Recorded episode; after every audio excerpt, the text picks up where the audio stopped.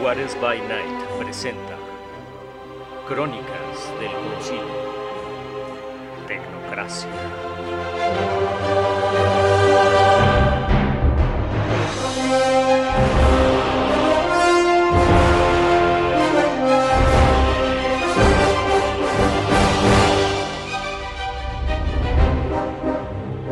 Episodio 15.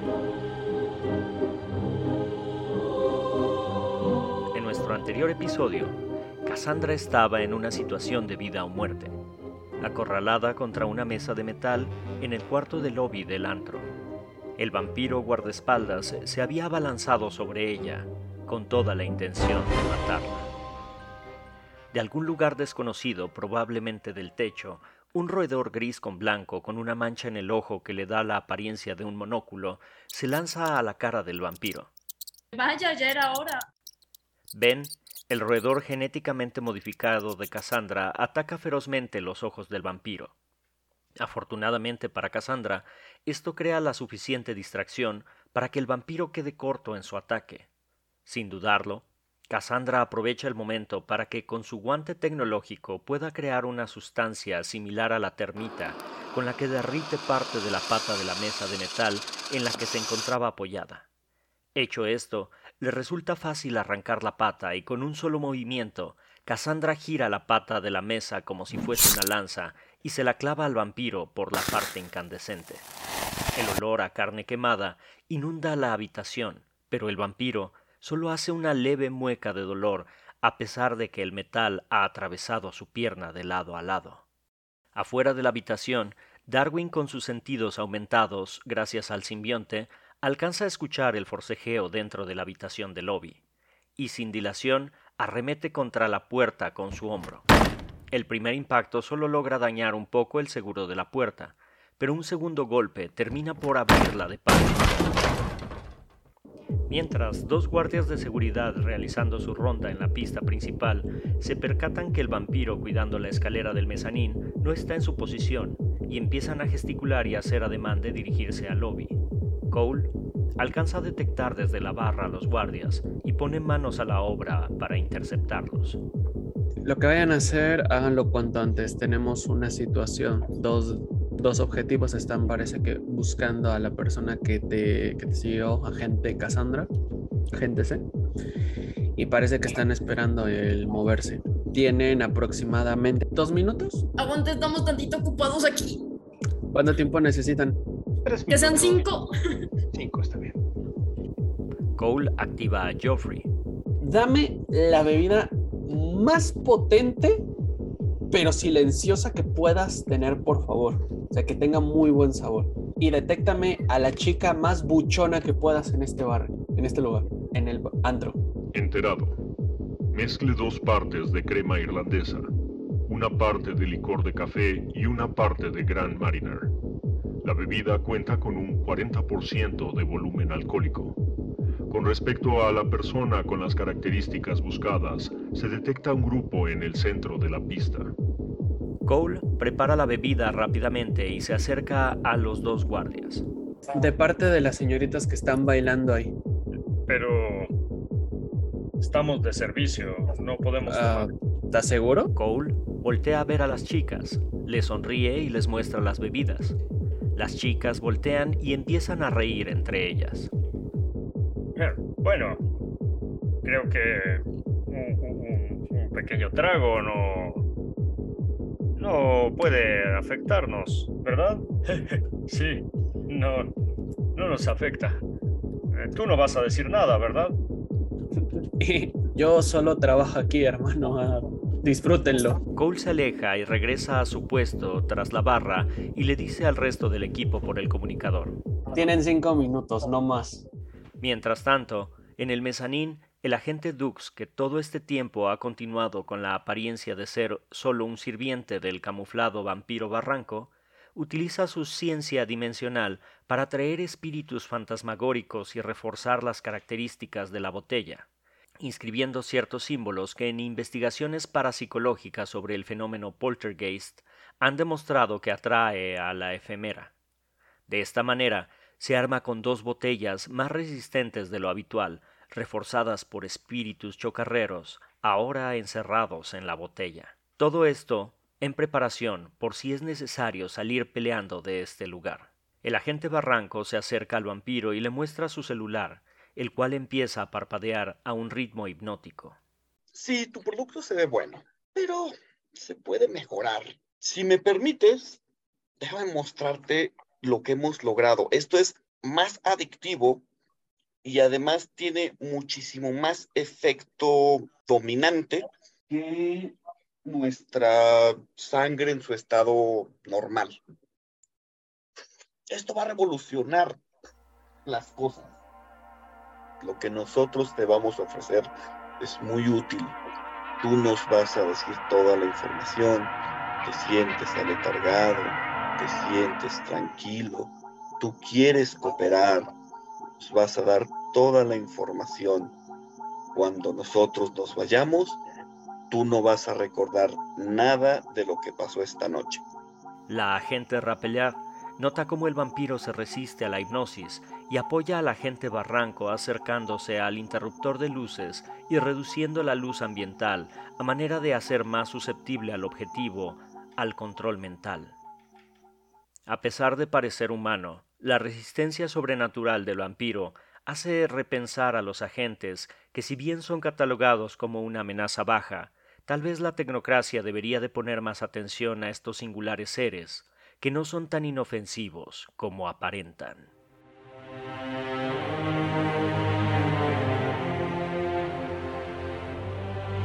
Esta historia continuará.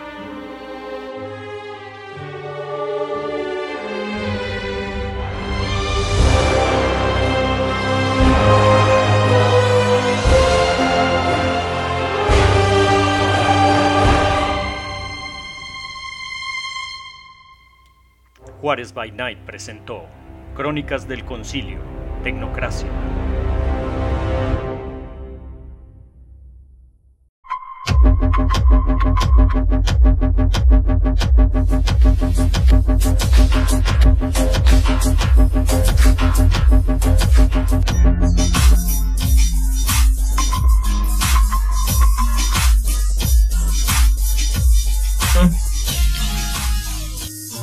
Bienvenidos a una reunión más de El Concilio aquí en Juárez by Night, donde siempre es de noche. En esta ocasión, primero que nada, voy a tomarles una, a pedirles una disculpa a todos aquellos que nos escuchan, porque la semana pasada, hace dos semanas cometí un error garrafal de, de cálculo y de este, planeación. O sea, no nomás fui yo, porque aparentemente el resto del equipo se le resbaló y nadie me dijo nada, pero bueno, no los voy, no los voy a echar de cabeza. Yo pensé que estabas pocheando, para serte franco. Lo que pasa es que sí acomodó todo en, en base al, al, inglés, como todo mundo sabe, pero se me fue totalmente la, la onda. Y, y, lo peor del caso es que, bueno, ya, ya que, a, a, como diría un maestro, un viejo, un, ma, un viejo jefe mío, papaya puesta, papaya partida, la persona que está hablando ahorita este, es la persona que se encargó de medio acomodar los, los temas al principio de, este, de, este, de la aparición de este programa. Y no me dijo nada, entonces cuando, cuando digo, vamos a empezar de con qué tradición vamos a empezar. Ah, los Akashayana o la hermandad cásica. No dijo nada. Hasta que ya después me puse a ver y digo, oh my god, teníamos que haber empezado con los adeptos virtuales. Ahí te fijas en detalles, Aidan. Pero... O sea, al menos no empezamos por el final. O sea, pudimos haber empezado verbena, por verbena. ¿no? O sea, pudimos haber empezado, no sé, con la orden de Hermes, así como a la mitad. Ay, no, ahí sí. Ahí sí. No, no, no, es que lo que voy es que tampoco fue tan grave. Sí, no, la verdad es que se, o sea, fue una, un pequeño resbalón, pero igual se les pide disculpas porque se nos fue la, la onda con todo ese asunto de lo que es el, error. Pero igual, o sea, una, una u otra no, no importa. Al cabo, al final del día, todos somos uno, un punto es el mismo que el otro. Y vamos a empezar esta noche con los, eh, los adeptos virtuales. Y desafortunada o afortunadamente, porque con estos tiempos de crisis en los que vivimos recientemente, no tenemos noticias esta semana que, que llamar la atención. Lo cual, en este caso, así que no noticias son buenas noticias. No, ah. nos la están guardando. Acuérdate la última vez. Híjole, es que, mira, eh, dirían que ya pasó lo más feo, ahora sigue lo peor. Entonces, Eh, nunca, nunca va a ser suficientemente malo. Realmente nunca sabes hasta dónde se puede llegar. Oh, sí. Y. Hombre, no, no, quinta edición. Es lo más feo que me ha tocado. Ah, bueno. Pues yo no los voy a retar. pero me queda claro que tienen la capacidad de que. O sea. Ya lo dijimos, los DLCs van a ser los más caros y más inútiles que ya hemos visto. Y todavía falta lo que. Bueno, yo nomás estoy contando así. Semana número 51. semana número 50. Que faltan 50 semanas para que salga el juego de Vampiro Linajes 2. Y a ver qué pasa. Ay, mira, voy a ser bien sincera, mi corazón está destruido gracias a Good Omens 2, no es un secreto, entonces en este momento de mi existencia a mí no me importa ya nada, es como de, denme mi animalito de apoyo emocional. La crisis existencial estuvo brutal esta semana. no sé cómo he sobrevivido a ella. Cuando entiendas cuando caigan... a mí. Muy bien. Eh, también les aviso que este episodio va a ser corto porque como no, como no tenemos más que como 100 años de historia o 100 años de historia, estar así como que... Pero los chismes están jugosísimos, ¿qué te pasa? Porque, obviamente, gente, las matemáticas como las entendemos, nada más tienen como 150 años de existencia. No, es que, no es que existieran los chinos, los indios, los árabes mayas. Ahora que, estaba, bueno, en los últimos tres días que estaba revisando material para este episodio, me di cuenta que lo que pasa es que a los adeptos virtuales les tocó la parte más jodida de, la de lo que es la reconstrucción de la historia de Mago. O sea, es decir, como ya hemos platicado en otros anteriores, los adeptos virtuales, o sea, el Mago tiene, salió Mago, la Ascensión, primera edición, ¿no? Y luego, a menos que me equivoco, sale la segunda, y luego ya sale Sorcerer's Crusade, Dark Ages y demás. Victorian Age. Y en, en el volver para atrás y tener que reconstruir la historia de cómo funcionan eh, o cómo estaban los adeptos virtuales dentro de esas otras épocas. Y con el enfoque que le dieron al principio a la convención de que era nomás como que estos cyberpunks, o sea, como estos eh, hackers o todo este asunto de gente que nomás estaban enfocadas en las computadoras, es difícil reconstruir para atrás porque a pesar de que sí existen en tiempos anteriores al nuestro eh, aparatos de cálculo, ¿sí? La, el, el, enfoque que le dieron a los adeptos virtuales que tiene que ver con todo este asunto de uno, o por un lado, computadoras y dos, el, los datos o el mundo este, de la informática, al hacerlo para atrás es difícil porque no, no, o sea, entre muy grandes comillas, ese mundo no existía. Pero aparte porque había otras convenciones, otros grupos, otra gente que estaba, que representaba ese, esos, ¿cómo se llama? Esos conceptos, ¿no? Y eso causa problemas, pues, no problemas, sino pues no podías darle el, asunto, ¿no? O sea, eh, eh, eran los, no creo si eran los, los Tatani, eran los que, los que antes el asiento de la, o los Ali Batini, la correspondencia. Los, los Batini. Los Batini, entonces, pues no puedes, ¿no? O sea, ¿cómo, cómo cómo forzas ese, ese, grupo.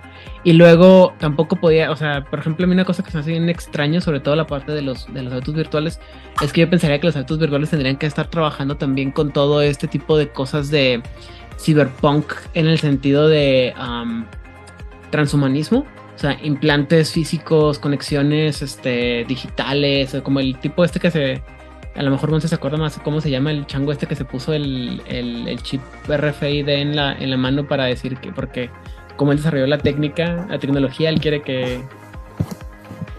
¿No? Estoy tratando de acordarme del nombre, pero...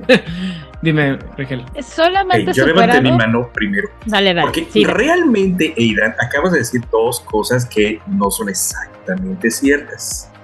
Número uno. Digo muchas cosas que no son ciertas, güey. número uno, el transhumanismo está embebido en el, en el punto de vista de los eh, virtual adepts. Eh, si bien no le meten tanto al hardware, eh, no hay otra convención más que los. ¿Los qué? ¿Progenitores? No, no, no, no, no. Eh, estoy hablando de tradiciones. Mm. Solo hay una tradición que consume más drogas que ellos y sabemos cuáles.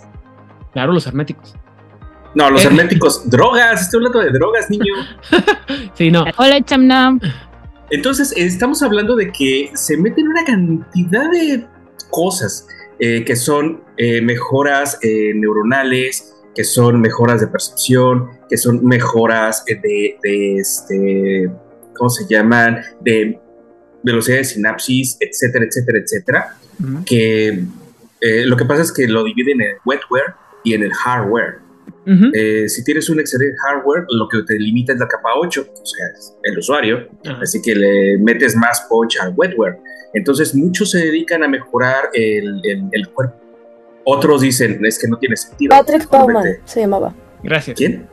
Patrick Bauman. Patrick Bauman, el vato que se, que se implantó un chip a finales de los noventas para ser mamador. Sí. Ah, ese tipo está chido. Y lo, no sé qué o sea... Pero eso, eso es la, primera, o sea, ¿No es el que trae una antena en la cabeza?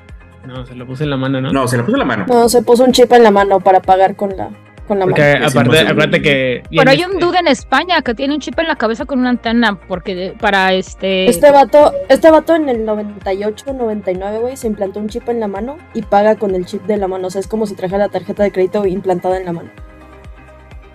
Sí, sí bueno, este que fue. Eh, era cuando estábamos diciendo que fue el que empezó con la mamá de que sí, para que digan que soy el de la, mano, la marca de la bestia. Fue cuando empezaron también a decir que todo lo, iban a empezar a hacer de manera mundial y que todos íbamos a tener que estar haciéndolo y cuánta cosa. También hubo algo de pánico satánico al respecto. Sí, yo me acuerdo. Dije, ah, qué mamada. Um, bueno, eso es respecto al Cyberpunk.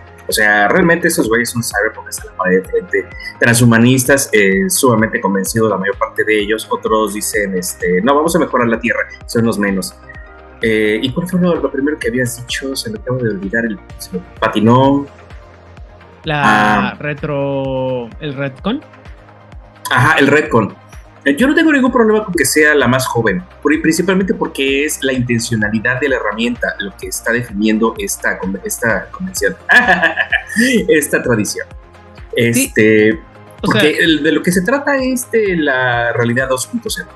Ellos existen alrededor del concepto de la realidad 2.0 y después del gran blanqueamiento, eh, pues están reconstruyéndose. Pero eso es otra historia, pero es parte del concepto de ellos. En ese sentido, está bien, o sea, decidieron separarse. ¿Y por qué no? Eh, no, yo no lo veo ningún problema porque sea una tradición moderna, joven, y que representa realmente lo que estamos viendo. Lo que pasa es que, insisto, tienen que creo que tiene que ver mucho con la, la presentación que se, que se daba en los noventas, ¿no? Cuando sale la primera versión de Mago es X cantidad de tradiciones y luego lo más transgresor o lo más así raro que era, era este aspecto de la magia eh, de la cibermagia y los cyberpunk en el que, em, digo, como alguien que ha experimentado con todo tipo de cosas, es eh, que te dice, no, es que en el, en el, en el, mundo virtual no tienes ningún límite para los, los rituales que tienes que hacer, los productos, los cómo hacer tu magia como tal, pero aparte es la, no solamente eso, sino la magia que puedes hacer o lo mágico que es tener eh, cálculos, este, los diagramas que puedes hacer y la magia en sí de, la, de las computadoras, ¿no? Y la, ahí sí que la, la unión de una magia una tecnología suficientemente avanzada que es indistinguible de la magia, ¿no? Y, y había cosas muy interesantes o muy, muy locas cuando presentaran los adeptos virtuales, pero también una cosa que dicen constantemente los desarrolladores de, de Mago y sobre todo muchos de los escritores de ciencia ficción a nivel mundial es nunca nos pudimos imaginar lo que iba, lo que, cómo iba a ser la tecnología en el mundo actual. Hace 20 años lo que nosotros predecíamos como súper poderoso eh, o acá bien loco es este es bien X, ¿no? Por ejemplo, el, creo que el chiste o, lo más recurrente que se menciona cuando hablamos de magia en términos de mago y, de los virtuales es las famosas computadoras trinarias, ¿no? Que todo el mundo dice, ah, güey, es que esa mamada que, o sea, los, en su momento, o sea, cuando estás joven, cuando yo leí la primera vez cuando tenía dos años, como que, oh, no mames, computadoras trinarias, güey, que suena bien pinche loco. Ya lo, lo lees y es una pendejada ese pedo, ¿no? O sea, porque claro, ahora tenemos computadoras cuánticas que son Eso y mucho más, ¿no? Y tecnología mucho más chingona que, lo que le presentaban ellos. Y, insisto, o sea, o sea eh, el problema es que es algo muy de nicho lo que presentaron con los adeptos virtuales. Y, y, no han podido, creo yo, darle una presentación. Y creo que van a batallar siempre para darle una presentación que sea moderna y a la vez como profética para futuro, ¿no? Ahí hay un detalle. Mm, yo siempre he discutido con la gente, sobre todo cuando apareció el, la serie de Cyberpunk, eh, la, de animación. Ustedes la recuerdan recientemente. Ay, qué feo final, no me gustó, que no sé. A ver qué parte de punk no entendiste. En serio, te lo telegrafiaron desde el nombre. Es, son un montón de, de tipos, de personas de la que se trata es de eh, vivir por el sistema, vivir sobre el sistema y a pesar del sistema están en contra del sistema, por lo tanto, y, además tienen una vida eh, de confrontación, de destrucción. Son punks, no están aspirando a tener una vida larga, están aspirando a tener una vida, una existencia más allá de sobrevivir. Entonces, el punk, el cyberpunk y todo lo demás es desde los 70s, 80s, 90s, ahorita, em, ya lo dijo Santiago Bucato, estamos atorados en el conformismo absoluto, donde todo lo que es punk es rechazado, es este, el estatismo está gobernando. Se necesita más el punk, pero, no tiene área. Hay un montón, muchísima gente que en su juventud abrazó eh, punk? el ideal punk, whatever that means, Ahora son un montón de viejos rancios que ya huelen a fachos. La mayor parte son fachos y rancios. Y es bien eh. terrible, porque nada más como que abrazaron el look, porque se ven bien rudos y bien malotes, pero todas estas razones por las que el punk se genera en los 70s, que básicamente era la crisis mundial de los energéticos que nos den la torre a todo el mundo, y que pues, básicamente estaban siendo gobernados por Margaret Thatcher. O sea, o sea, si Margaret Thatcher es tu primer ministro, claramente tienes razones para estar profundamente deprimido y enojado con el mundo. Y es que hay fashion punk, que hay punks de verdad y hay punks este, capitalistas y todo, ¿no? Y, la neta es que, por ejemplo, en el mundo de la música, por ejemplo, los punks de verdad, los que están ahí de punks, punks, este, híjole, hay unos que sí dan miedo y, luego están los punks como Blink 182 y cosas así, ¿no? que no son malos, pero no son, o sea... No tienen la a este. Si tú comparas a, ¿cómo se llama? A Travis Barker, por ejemplo, de Blink 182, contra eh, Harley Flanagan de los Chromax, que si no lo conocen, eh, eh, o sea, imagínate, el hombre es el líder de la una que se llama los Y es y literalmente parece un hombre cromañón, el hombre está mamadísimo como él solo, así, tiene 50 años y está más cuadrado que nosotros cuatro juntos.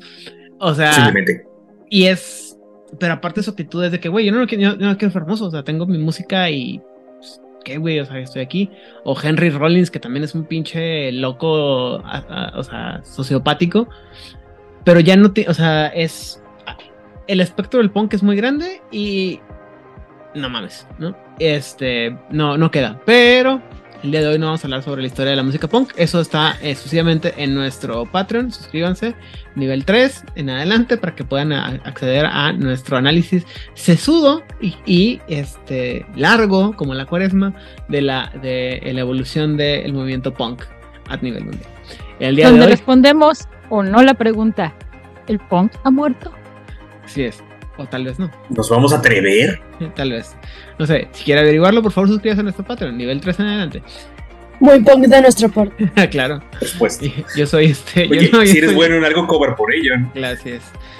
Pero bueno, el día de hoy vamos a hablar sobre la historia de los adeptos virtuales. Y, insisto, esto va a ser rápido y doloroso, dígame. Mira, la verdad es que cuando empecé a leerlo, porque yo sé que la gente luego cree que no lo hacemos, pero sí dedicamos muchas horas de nuestra vida a preparar esto, aunque a veces parecería que no. Me indigné un chingo, pero un chingo. No. Porque yo siempre me indigno, es parte de, de mi naturaleza de, Ciudad de México. de... O sea, estás negando que antes de tal año existían cálculos matemáticos precisos y exactos y estás negando que había... Em, eh, que no había código, que no había alta matemática, tal vez no matemática o física cuántica, pero realmente el cálculo que se tenía, el conocimiento de las matemáticas que había, es impresionante. Eso lo y voy las a. máquinas. Eso lo quiero dejar para la semana que viene. Y hay una, una parte bien específica de eso en el, en el libro de El saber de las tradiciones. De, en la que hablan, que dije yo, neta, güey, neta. O sea, qué, qué chido, pero que se me hizo muy, muy particular. Pero Y, eso y creo me puse que a investigar cuál fue la primera como computadora. Porque pues todos ¿El conocemos la pascalina. Antiquitera. Así es. El mecanismo de anticitara. que eso no salió, que eso no es de la película de la nueva película de ¿cómo se llama? No, O sea, tal vez- Indiana Jones. O sea, tal vez sí, pues no lo dudo. No pero vi. la cuestión es que esta, todo empezó con que a principios del siglo XX encontraron un engrane rarísimo y esto de qué carajos es, empezaron a hacer lo que tenían que hacer. Historia corta larga, descubrieron que era parte de un mecanismo mucho más complejo que básicamente servía para llevar la cuenta de los días, los meses y los años de el momento a 19 años y que podía anticipar eclipses y diferentes fenómenos astrológicos. ¿Eso no es un almanaque? Ah, sí, pero eso sería en el 150 antes de Cristo. Bueno, como lo mencionaba anteriormente, vean la última película de Indiana Jones, ahí sale todo y te lo explican eso en, con lujo de detalle, está muy padre. Es la única película de Indiana Jones que he visto, entonces la recomiendo ampliamente. Sí, aunque me veas con esa cara, Rigel. No, no, no, no, no. Eh, tu referencia como fuente de información, este, Indiana Jones es cuestionable. No, definitivamente. Lo que pasa, a lo que, mira, o sea, lo- la verdad es que puedo hacer, podríamos hacer referencias a muchos sistemas de aparatos de, de predicción y contabilidad y demás. Eh, Sí. Insisto, creo que esto es, eh, eh, o sea, como bien dice Odil, la verdad es que está súper pendejo como lo manejan, pero vámonos, vámonos a lo que viene, literal así es. Dice Bueno, que la mayoría de la historia de los adeptos está perdida al tiempo porque, aunque se sabe que vienen de los inventos, ah, pero aunque se sabe que vienen de eh, los inventores de las matemáticas en Grecia, tales como Arquímedes y, Eu- y Eu- ¿es Euclides o Euclides en? Euclides. Euclides en español, y también de los algebraicos chinos. Así de plano, está así como que, bueno, ok, sí, es más que eso, pero ok. Es decir, todo lo que tenga que ver con información, procesamiento de datos y sobre todo matemáticas. El asunto aquí con esto es que muchas de estas cosas, eh, como comentábamos ahorita, eh, mucho de esto, este problema eh, tiene que ver con el hecho de que como hay otros grupos que manejaban las cosas igual en otras, en otros tiempos, lo, lo ah, no lo pueden tanto atribuírselo a un solo grupo, porque después tienen que separarlo, entonces tienes que saber la historia como de todo el grupo. Y ahorita que llegamos a una parte específica de la historia de los, de los adeptos virtuales es cuando se explica por qué está así como que no son tan concretos. Pero bueno, dice que durante la época de, la Edad Media o la Edad Oscura, los matemáticos escolares estaban eh, forzados por la iglesia y otras fuerzas importantes del tiempo a que mantuvieran sus actividades escondidas, por lo cual se reunían en lugares oscuros, lejos de los ojos y de los oídos ah, de la iglesia, lo cual llegó eventualmente a la fundación de la Unión Tecnocrática, que en ese entonces era conocido como la Orden de la Razón. Porque La, la niña con está esto- levantando su manita. Espera, espera. No, espera. Porque todo esto viene de esta idea, insisto, súper pitera de que en, en- durante muchos años eh, de que la iglesia era mala y no quería el avance científico y que lo este lo escondía, cuánta cosa, dime. Eso es parte de la leyenda negra creada por Gran Bretaña para desacreditar a cualquier iglesia que no fuera parte del Imperio Británico, claro, ocultando todas sus terribles actividades de la Torre de Londres, toda la masacre de brujas, todo lo que estaba pasando en Alemania. Y esto no es una apología a lo que pasó en el resto de Europa, que sí fueron situaciones terribles. Pero la Inquisición, como una, bueno, las Inquisiciones, porque aparte cada estado, reino, país tenía su propia Inquisición, que a veces que podía o no avisarle al Papa lo que estaba haciendo. Decían que sí, porque pues ni modo, ¿no? Solamente tenía potestad sobre los actos que tenían injerencia directa sobre la religión. O sea, si tenías a tu duda ya perdido en una villa o en una ciudad o en un castillo diciendo, es que estas sumas matemáticas y estos cálculos y... Pues está bien, dúdate todo lo que quieras. Mientras esa persona no empezase a meterse con cuestiones teológicas de negar la ortodoxia o, negar la autoridad papal, aunque así lo hizo en Francia, este, no hmm. tenían pedos. En Inglaterra no sucedía así, hmm. y en lo que entendemos por Alemania no sucedía así, y mejor no hablamos de la cacería de brujas en los Países Bajos, pero en general las inquisiciones no se metían con cosas que no fueran totalmente religiosas. Insisto, creo que todo mucho esto es de la, de la visión noventera de los muchachos, como habíamos platicado, de los muchachos que escribieron este tipo de cosas que no sabían qué pedo con la vida y que se, crearon, y que se crearon con, se quedaron con esta idea de es que en la época de medieval la iglesia se, se ponía todo el conocimiento. Hace 20 años yo recuerdo que ese era como el conocimiento popular, o sea, todo el mundo decíamos, sí, la época de la iglesia.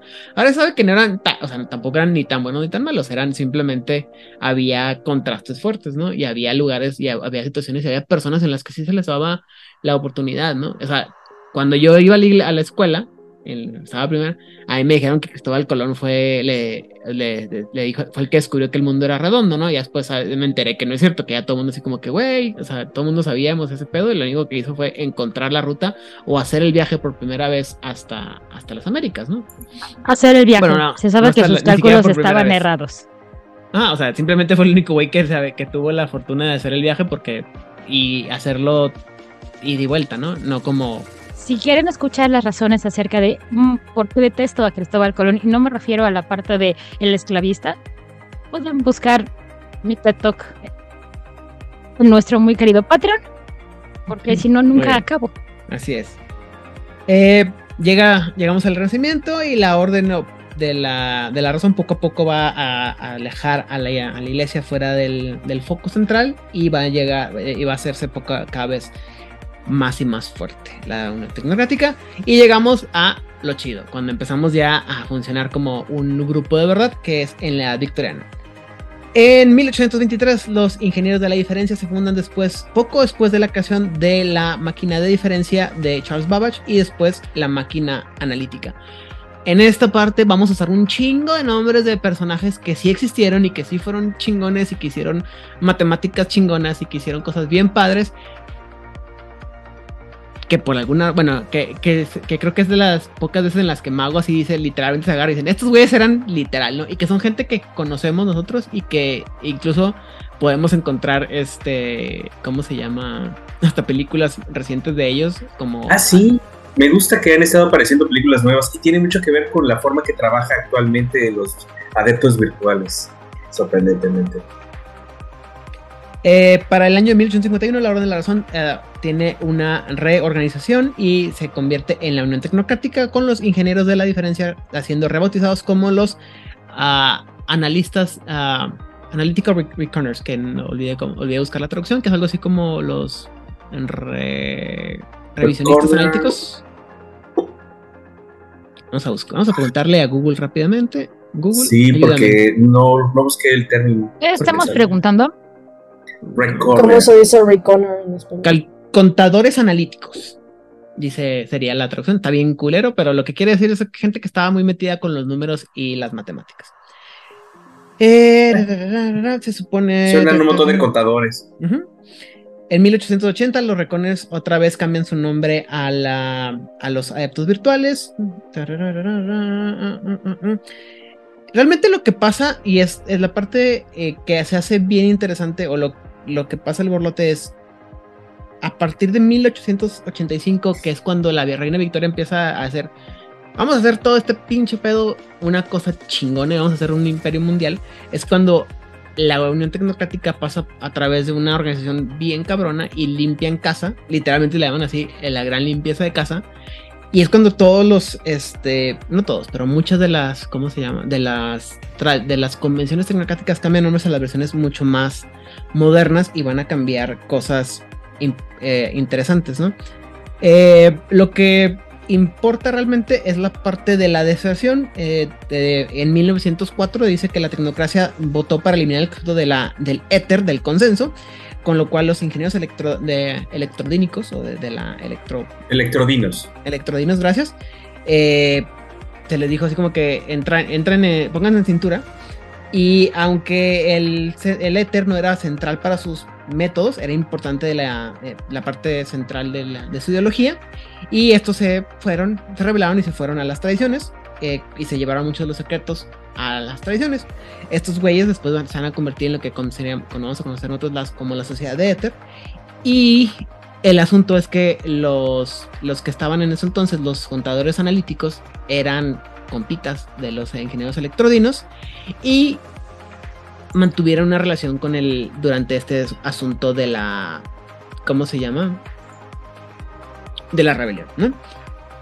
Eh, llegamos a la Primera Guerra Mundial y empieza eh, durante la durante los ataques del anterior, bueno, del Barabi, eh, ingeniero electrodino Barabi, Sarbargo, eh, la torre de marfil, que después va a ser convertida en el nuevo orden mundial, se dio cuenta que había que tener un poquito más este de control, de control y dice subterfugio y este, ¿cómo se llama? sutileza, perdón.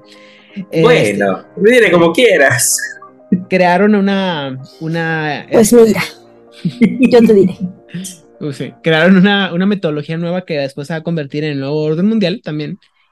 Y bueno, estamos ahí como que, qué, qué rollo, ¿no? Llega la segunda onda mundial y la Unión básicamente se alió con los, eh, con los poderes del, del, Axis, o sea, los, los, los malos malotes de Malolandia. ¿Por qué? Porque todo esto pasó, todo esto se escribió en los 90 cuando los malos, la tecnocracia era mala, mala, malota y teníamos que poner a todo lo que tenía que estar en la tecnocracia. Sí, pero ya, ya para ese punto los este, Virtual ya estaban levantando la mano. Oigan, mamen, nosotros les avisamos de que iba a tronar la bolsa, nosotros les avisamos de que esto iba a ponerse feo, sospechamos que Ghost tiene metodología de manejo de masas, ¿dónde la consiguió? Este, ¿Qué está ah. pasando?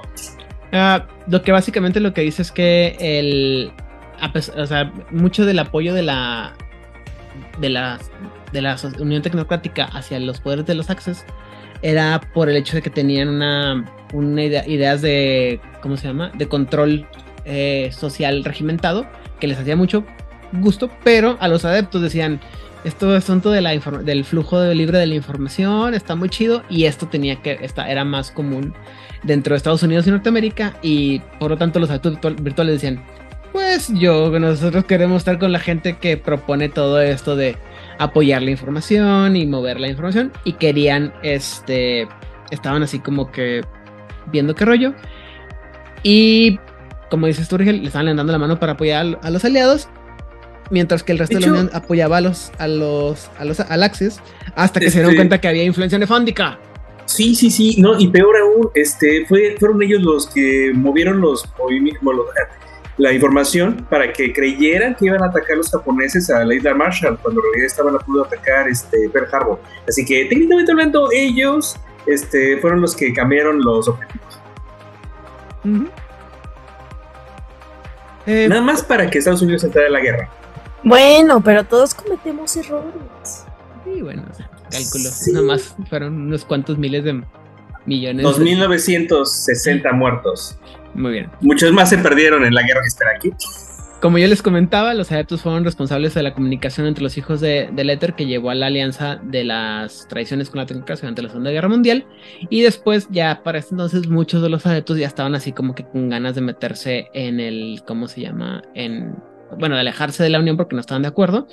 Y esto se fue Espera, dicen, dicen que hubo una pelirroja verbena involucrada que le hacía ojitos al líder de los de los Virtual ADE. Dicen que fue asesinada y dicen que por eso es que todo el mundo se enfadó y también estuvo apoyando este. Vámonos de aquí. Calumnias, calumnias, chismes y mentiras.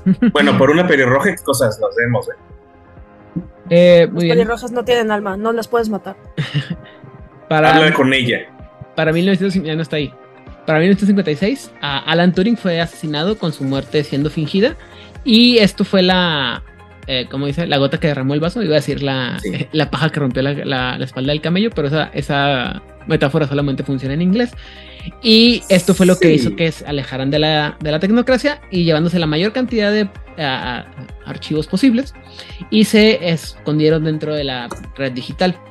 Esto tuvo un costo, sin embargo, con la nueva orden mundial, este, dando, o sea, les había, la, supone que el nuevo orden mundial les había implantado controles mentales preventivamente en caso de que se les escaparon del redil y pues lo que hicieron es que el virus Turing el T-Virus antes de que empezara Resident.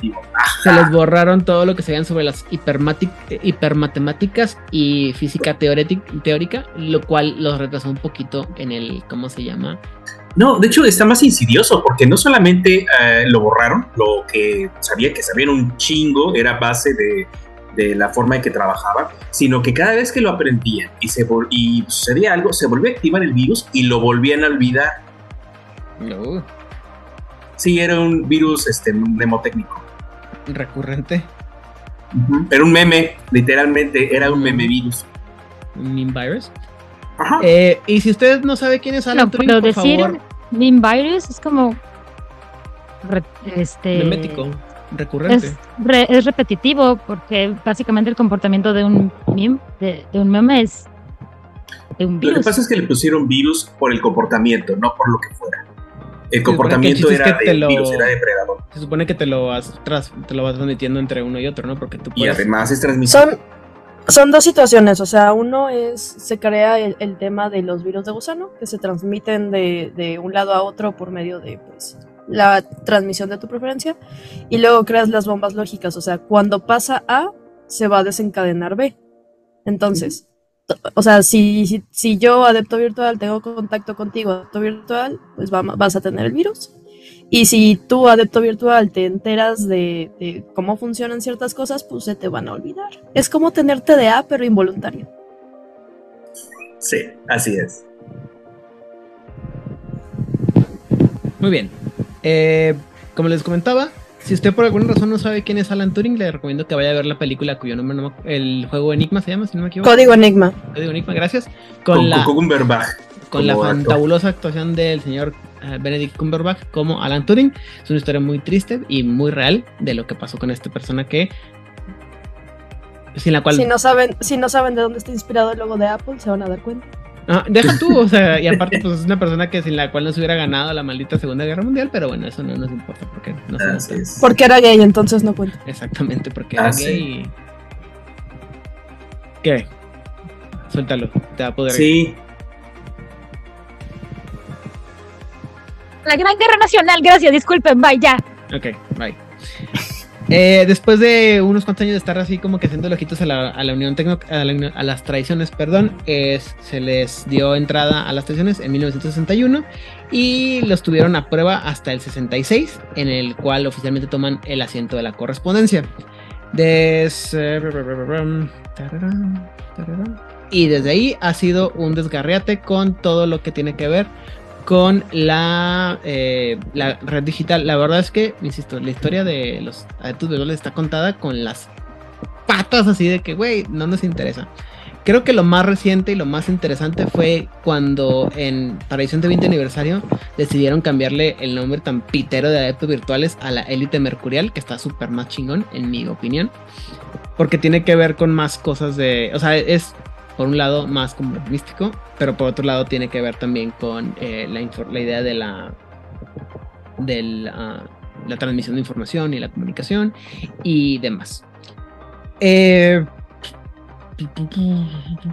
y lo último que dice es que precisamente eso, la, ahorita la, pelea interna entre los lo, más reciente de la historia de los adeptos virtuales es la pelea entre los que siguen siendo los adeptos virtuales, que siguen siendo como estos, te lo dicen así como que los viejitos que están trabados con la idea de la, de la, de la red 2.0 y la realidad 2.0 y los que quieren vivir en el mundo virtual y los que ya dieron el salto a la, a la, a la realidad actual con la tecnología actual y que saben que la, la realidad es más complicada ahora con la vida real. Ah, y para esto supone que la élite mercurial tiene un manifiesto que da, tiene tres principios. Primero que nada, que los enemigos de la, de la convención o la tradición son más, no son solamente los, eh, la tecnocracia y que la, tecnología es lo que les va a permitir a ellos ganar esta, eh, estos conflictos, ¿no? Eh, dos, que la sociedad eh, de los durmientes es el campo en el que se, vaya, se va a poder ganar la pelea y donde tiene que, se tiene que ganar a través del uso de la verdad, es decir, con la información a través de para poder, perdón, con el uso de las herramientas que tienen para expander y diseminar la información. Y finalmente que los adeptos tienen que buscar ayuda de donde sea porque somos poquitos y tenemos que agarrar cualquier este, ventaja que podamos, de otra manera nos van a ganar. Y pues también que no se pueden vivir solamente en el, ¿cómo se llama? En la, en la red o en la, en la red, en la realidad 2.0, sino que tienen que vivir también en, el, en, la, en la verdad actual, ¿no? Y ya, eso es todo. Eso es todo, eso es todo, eso es todo, amigos. Bueno, hay un poco más de. Bueno, gracias por venir, escúchenos la próxima semana. Eh, sí, o sea, básicamente la historia es este, corta, pero es muy rica en el sentido de que estuvieron metiendo mano en la cultura pop moderna. Eh, fueron algunos de los que inspiraron eh, libros junto con la tecnocracia, de libros de ciencia ficción, libros de tecnología moderna, inclusive estuvieron influyendo dentro de la creación de películas, creación de series, este, alguien ubica Ultraman, alguien ubica este, Tron, etcétera, etcétera, son de inspiración. O sea, ellos no lo hicieron, ellos inspiraron. Y es eh, lo que estaba comentando al principio. La forma que tienen de influir en mundo moderno no es directa. Ellos nunca van a ser eh, directos en su forma de influir. En ese sentido, son muy vampíricos pero se encargan de implementar esa información en lugares clave para que sirvan de inspiración a personas que son durmientes, pero que puedan llevar la inspiración a otros que a su vez pueden que terminen despertando, aunque no sean de, la, de, su propia este, tradición, pero lo importante es llevar la chispa de la inspiración a los demás. Mm, creo que eh, uno de los problemas grandes que tiene la, la tradición como tal es que, ah, como bien mencionas tú, ¿no? existen todas estas series y estos, estos focos de inspiración para cómo funciona la realidad y luego te topas con el... ¿eh? Con la realidad. Con la realidad y las barreras a la, a la entrada, ¿no? O sea, por ejemplo, eh, o sea, eh, es una cosa que hemos criticado, ¿no? Por ejemplo, a mí me tocó crecer en la época eh, en la que todo este tipo de cosas eh, que tenemos ahora, como videollamadas para grabar un podcast, eh, era pues impensable, güey. O sea, era así como que, güey, no mames, o sea, estaba así como que, o sea, sí existía, pero era... Yo recuerdo que habrá sido a mediados, finales de los 90, que fui, estábamos, no me acuerdo qué tienda fuimos, era de tecnología, y tenían estos videoteléfonos. Y era impresionante, porque tal cual, era... Claramente no tenían esta calidad de, video y el costo era ridículamente caro porque era a través de, de, fibra de teléfono normal, o sea, de, tradicional, de pip, pip, pip, antes de que existiera como internet como la conocemos. O sea, era como hacer una llamada de larga distancia, porque aparte te vendían el aparato tú, comprabas el aparato y te venían los costos de cuánto costaba el minuto de llamada este, local, larga distancia, digamos, nacional, larga distancia, digamos, internacional, larga distancia transcontinental. Sí, era una cantidad absurda lo que esa cosa iba costando. Obviamente nada más veías, y era por minuto, y era, mm, para la gente que es como más de mi edad, era del tamaño como de un fax. Y tenía la pantalla y una cámara. Y habrá sido mediados de los 90, maybe. O sea, del tamaño de una impresora moderna. No, más pequeño. déjame pensar. Haz de cuenta que juntas tres laptops gamer, una sobre la otra. Laptops encerradas, tum, tum, tum, más o menos como de ese tamaño, dimensiones. Entonces, este, la verdad es que era muy, muy impresionante. Y si tenías la cantidad de dinero correcta, sí podías comprarla. O sea, no estaba no era imposible bajo la premisa de que inalcanzable, pero claramente se necesitaba una cantidad de recursos no solamente para comprar el aparato, sino para tener este el servicio que tenías que, que pagar para ello. A lo que y me sí fue un no mames, qué pedo con el futuro. Es hoy y luego tengo mis teléfonos ahora, ¿no? Sí, o sea, lo que me refiero es que antes estas tecnologías, estas cosas que tenemos, que damos por sentados y que son cosas de todos los días, antes eran impensables, o sea, no era tenías que tener la paz, tenías que tener el dinero para pagarlo y ahora está al alcance de casi todo mundo, ¿no? Simplemente simple y sencillamente para que nosotros podamos tener una llamada de Zoom para poder grabar este episodio, solamente requerimos que uno de nosotros pueda pagar la, el, la cuenta, cuando antes era de que tenías que pagarlo todo el mundo y lo otro tenía que tener el aparato y, y las y, y antes también por ejemplo era problema de o era un problema más grande que todos tuvieran los mismos tipos de conexiones, los mismos niveles de conexiones, porque ahora casi todo el mundo tenemos más o menos los mismos niveles de conexión al, al internet y los aparatos y demás. Y aún Cuando... así, con, con la pandemia, este, esa ilusión de que todos estamos como igual, entre comillas, se destapó durísimo de, no, no es cierto.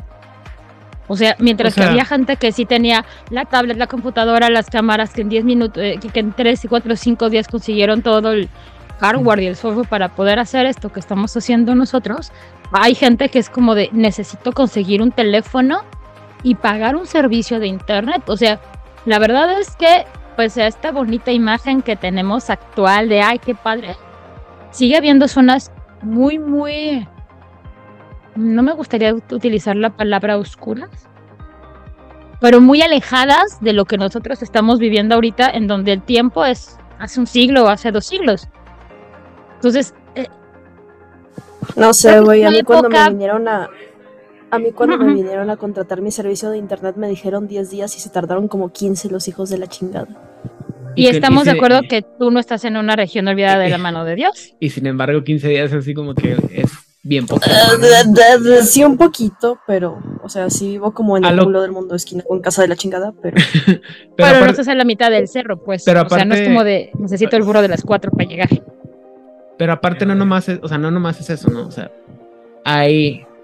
A lo que me refiero yo es que yo, o sea, crecimos en una época, o hay una, hubo una época en la que todo este tipo de tecnologías eran muy difícil de nosotros inalcanzables. alcanzar. inalcanzables difícil. O sea creo que todos crecimos en una época en la que en el que tener una computadora personal era era casi imposible. Tenías que compartirla con tus tus hermanos o la gente que vivía en la casa sí y ahora todo el mundo tiene tres cuatro computadoras personales incluidos los teléfonos este, personales y las computadoras y cuánta cosa.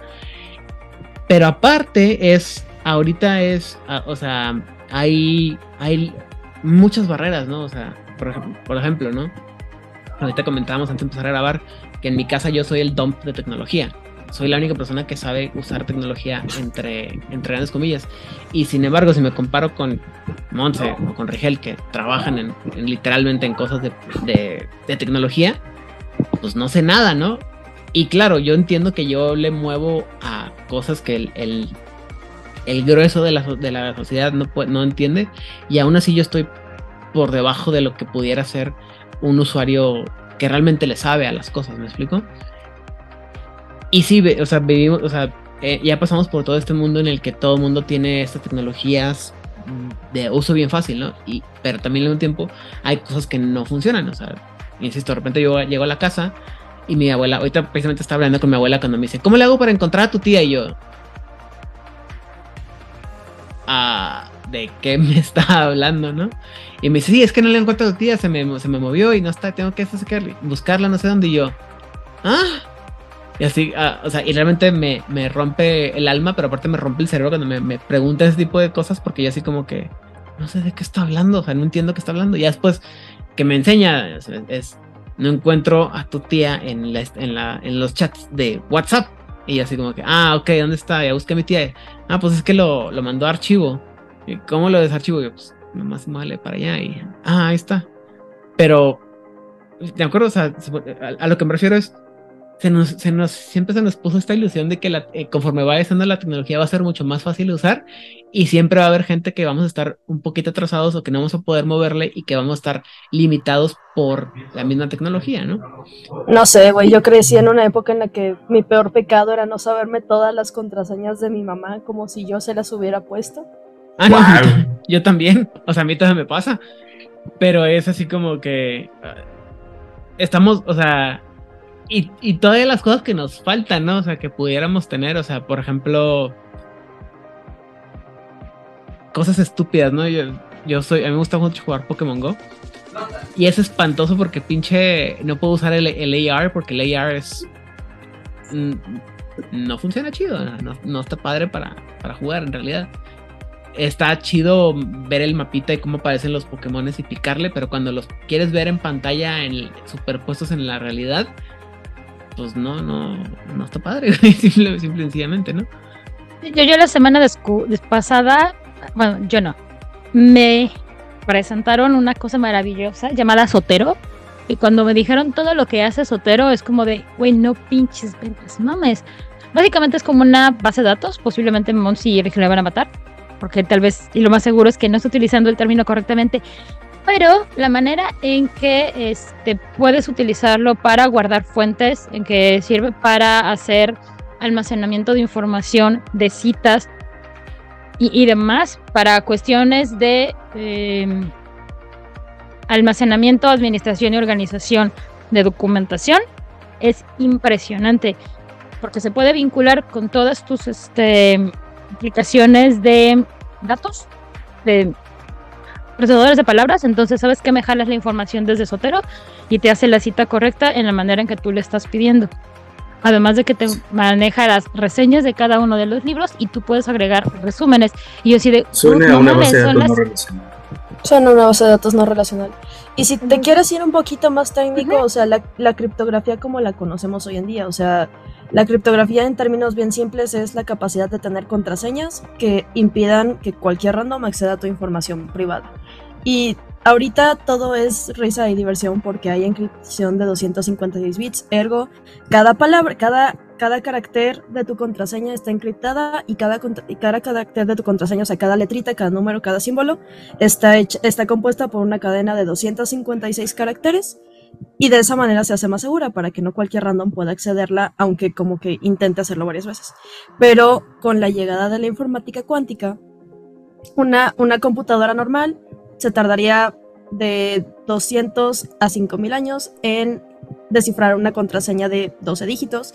Una computadora cuántica lo puede hacer como en 5 minutos. Entonces, pues la criptografía como la conocemos está a punto de cambiar y yo la acabo de entender, lo cual me hace muy miserable porque pues es a lo que me dedico. Pero sí, o sea, el. Ahora sí te hace sentir mejor, ¿no? afortunadamente, toda esta cuestión de la criptografía, este, uno cambia constantemente, pero nunca se sabe este, realmente cuál va a ser eh, el límite de tu traductor, digámoslo de esta manera. Hace cuatro meses, la gran noticia dentro de... Em, una de las grandes noticias que hubo dentro de las humanidades es que se logró traducir, si la palabra es correcta, una carta escrita por el rey. Ay, al güey que le hundieron todas las naves en la, la, no, no fue Carlos, es Fernando, no sé qué. Bueno, no importa, ese ah, güey escribió una carta al embajador de al embajador español en Francia en código y no se sabía qué decía la maldita carta. O sea, posiblemente el embajador de España en Francia sí supo lo que decía. Y la carta se quedó ahí y no se había sabido qué carajos decía. Es como de, bueno, sí, claramente estas son letras latinas, pero qué carajos estaba queriendo decir el rey de, de España a su, a su embajador y se supo hace cinco o seis meses y eso está bien interesante. Eh, lo cual me recuerda una cosa que quería comentarte, Ida, desde el principio. Si yo quisiera rehacer a los eh, adeptos virtuales, yo los eh, generaría desde que se empezó a tratar de ocultar la información, eh, la criptación, la esteganografía, tenemos a Raimundo Lulio de la época medieval, tenemos a muchos, muchos grandes desconocidos este, árabes que se encargaron de hacer las computaciones. De hecho, el álgebra en algún momento se utilizó como un método de ocultación. Entonces tenías que hacer eh, pues, resolución de ecuaciones para desencriptar información. Eh, estamos hablando de que se genera un headspace, un, un espacio mental en el cual puedes generar cualquier cosa, que es el precursor de, eh, de una correspondencia, como la conocemos dentro del juego de mago. Yo diría que ahí debería de estar el verdadero origen de los adeptos virtuales y el nombre no debería de ser adepto virtual, pero como lo yo estoy viendo, estos se quisieron colgar mucho del concepto de cyberpunk, de, Gibson y demás para hacer punks, para meternos en el mame. Eh, cuando en realidad debió haber sido como que, ah, sí, hay algunos que son punks entre nosotros, que pues bueno, les damos viada, pero pues no son exactamente lo que somos, pero nos representan, son de los nuestros, sí está bien. O sea, perdieron la forma por el fondo, diría yo. O al revés, perdóname, perdieron el fondo por el fondo. Yo creo que se enfocaron. Perdóname. Dale, dale. Estoy, de acuerdo contigo. Creo que el, problema es que se enfocaron muchísimo en la parte de la tecnología y la, la parte muy específica de la tecnología de la virtualidad o la realidad alternativa. La realidad. No quiero decir alternativa, pero la, realidad. Paralela. Yo diría la paralela. Ajá, la realidad paralela o lo que después sería como eh, aumentada. Y lo peor del caso es que creo que la muchas de las personas que escriben sobre los eventos virtuales no están a la a la saga o actualizados en la, en la tecnología actual. ¿Sí? Justo, justo acabo de ver una imagen de un güey que da conferencias al respecto de cómo la gente de recursos humanos busca contratar gente en tecnologías de la información y puso así su LinkedIn con un chingo de lenguajes de programación y dice, lo primero que yo le pido a alguien de RH es que me diga cuántos de estos son Pokémon. la prueba Pokémon. Ay, lo amo. Y, y lo malo es que desafortunadamente un campo como ese pues requiere estar muy actualizado para poder ficcionalizarlo porque si no pues es ahí sí que pura ciencia ficción. Y no está nada mal. Pero el asunto es que, bueno, después te vas a topar esta, esta ah, no paradoja, sino este problema en el que tú vas a poder ah, hablar sobre mucha tecnología y decir cosas muy chingonas y lo que quieras, o, eh, fumártelas. De hecho, hace poco estaba, hace como dos semanas estaba escuchando una entrevista con uno de los escritores originales de Mago, en el, en el podcast de Mago, la, Mago el podcast en inglés. Y decía, güey, es que, pues es que nosotros no éramos, no somos expertos en sistemas, somos escritores, ¿no? Y nos fumamos una chingo, un chingo de cosas, no le atinamos y podemos seguir fumándonos cualquier chingo de mamadas ahorita y probablemente no, no van a funcionar, ¿no? O sea, y, y a veces también creo que pasa, por ejemplo, nos ha pasado a todos, ¿no? Que de repente anuncian tecnologías que todo el mundo estamos esperando que van a, a pegar y que estamos esperando que, que, salgan en cualquier momento y que despeguen. ¿Como el Google Lens? Sí, güey, no mames, estoy, como que, güey, ¿por qué no? Eso no. Esa, no, y sabes que, me, que, me quedé, o sea, aparte con el Google Lens, que me, o sea, eh, después entendí, o sea, entiendo todos los pedos de privacidad, todo el pedo. A mí me tocó ver que anunciaron en Kickstarter una, una chingadera que, que yo, no mames, ojalá, o sea, que, que, mala onda que no lo pusieron, era como una pluma digital, güey. Y lo, básicamente lo que hace es que puedes escribir en cualquier, en cualquier superficie y te, y te lo mandaba a tu teléfono. Está chido. Y para alguien como yo que tiene ideas en, los momentos más pinches incómodos, güey. O sea, que pudiera apoyar sobre, sobre mi laptop y escribir el número de teléfono de Monse o eh, un código o una idea sin tener que estarme ocupando dónde se va a guardar o está usando un, pedazo de papel o lo que sea. Pues para mí era así como que, bueno, mames. Y esa tecnología no existe, ¿no? ¿O hace cuánto que se anunciaron que iban a sacar los teléfonos estos así como ah, en, forma de estas como pulseras? ¿No? Ah, sí, que son que lo tenía. Los holográficos. Corría el año del 2002 o 2003. Nokia. Cuando en una...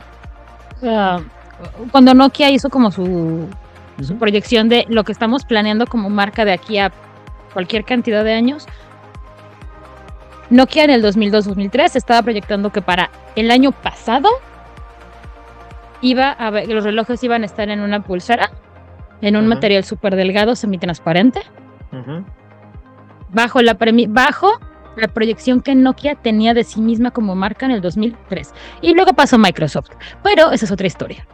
Estamos hablando del 2003. ¿Dónde están mis pulseras o dónde está mi pulsera Nokia? Bueno, yo sé que te pasó Microsoft, pero ¿dónde está mi oh, pulsera celular flexible? Simplemente cosas tan estúpidas como no se les tocó ver que anunciaban unas, unas pulseritas que te proyectaban la, eh, la pantalla de tu teléfono en tu piel y con eso le, le picabas y supuestamente tenía que reaccionar tu teléfono. Y así como que, güey, con eso me doy por bien servido, ¿sabes cómo? Si no tener que, o sea, no tener que estar viendo el teléfono pero no, o sea, hay cosas que no, que no funcionan y, y eso creo que es la parte más difícil de los, de los, este, de los adeptos virtuales, cómo escribir cosas que sean realistas, pero a la vez... Yo tengo una recomendación y es uno de mis libros favoritos. Se ah. llama Cryptonomicon. Ay, no. Perdón, es que me... joya, güey, joya, joya, joya. La, la, la, la, dama sabe. Cryptonomicon de Neil Stephenson es una verdadera. Los mejores libros que he leído, güey. Tour de Force es una pinche Biblia así como de 1200 páginas. El primero de como 20. No, no, no. Y espérate, Cryptonomicon 2 es tres veces o cuatro veces más grande y está mucho mejor. No, no diré que esté mejor. Es otra cosa, completamente. Es el libro que tienes que, agarrar y luego cortarlo como en cachos para andar pegando con cada cacho. Es que tuvieron que cortar el segundo, eh, no, no cabía en la imprenta, yo creo.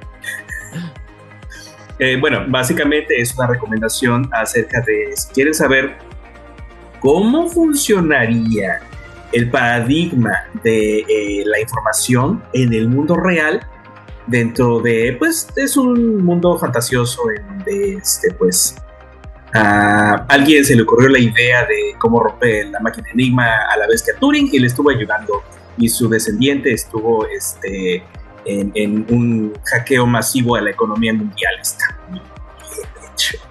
¿Sabes qué otro libro? Me acuerdo que leíste que te gustó mucho sobre el tema Rig. Mm. Si no me falla el nombre, era La Edad del Diamante, La Era del Diamante. La Edad del Diamante, o Manual de Manual de Crianza para Señoritas, creo que se llama.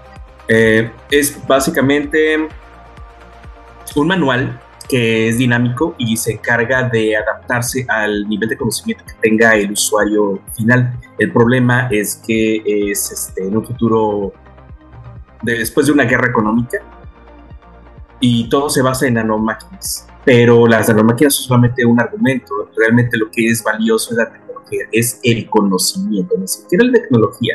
La tecnología está al servicio del conocimiento y la forma en que se está este, eh, usando y cómo puede subvertirse al momento de que es completamente libre. Cómo puede destruir una sociedad. Está impresionantemente bueno. La edad del diamante, muy recomendado también. Y eso sí es punk, para que vean.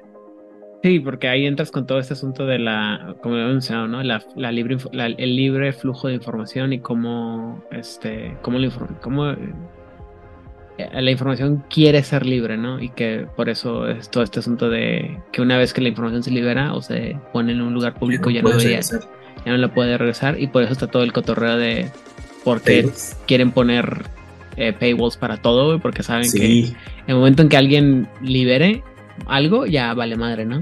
Es que eso fue lo que acaba de hacer el, el, el autor de Fables, de lo de DC, o sea, DC dice, yo soy el dueño, tú serás el dueño de la, de la, de la idea, del producto, pero yo soy el dueño de la distribución. DC no quería distribuir Fables, el cómic. Entonces dijo el, el, dueño, el autor, dijo, no, pues sabes qué, a bailar por su casa y dice, todo Fables es dominio público a partir de este momento. Yo diría que se lo los Contra los, contra, en, ¿cómo se llama? en comparación con lo que pasó con Unity y esta semana también. Ah, Unity es en la contraportada. Ay, hablando cierto, sí, sí hay noticias. No mames, ¿qué pedo con Unity? Yo nomás, a ver, yo nomás entendí que, que analizándolo, a chingar con su, con su mapache en, rabioso de, de, abogados. Así como que. A ver, voy a esperar con Nintendo. Voy a ser la de abogado del diablo.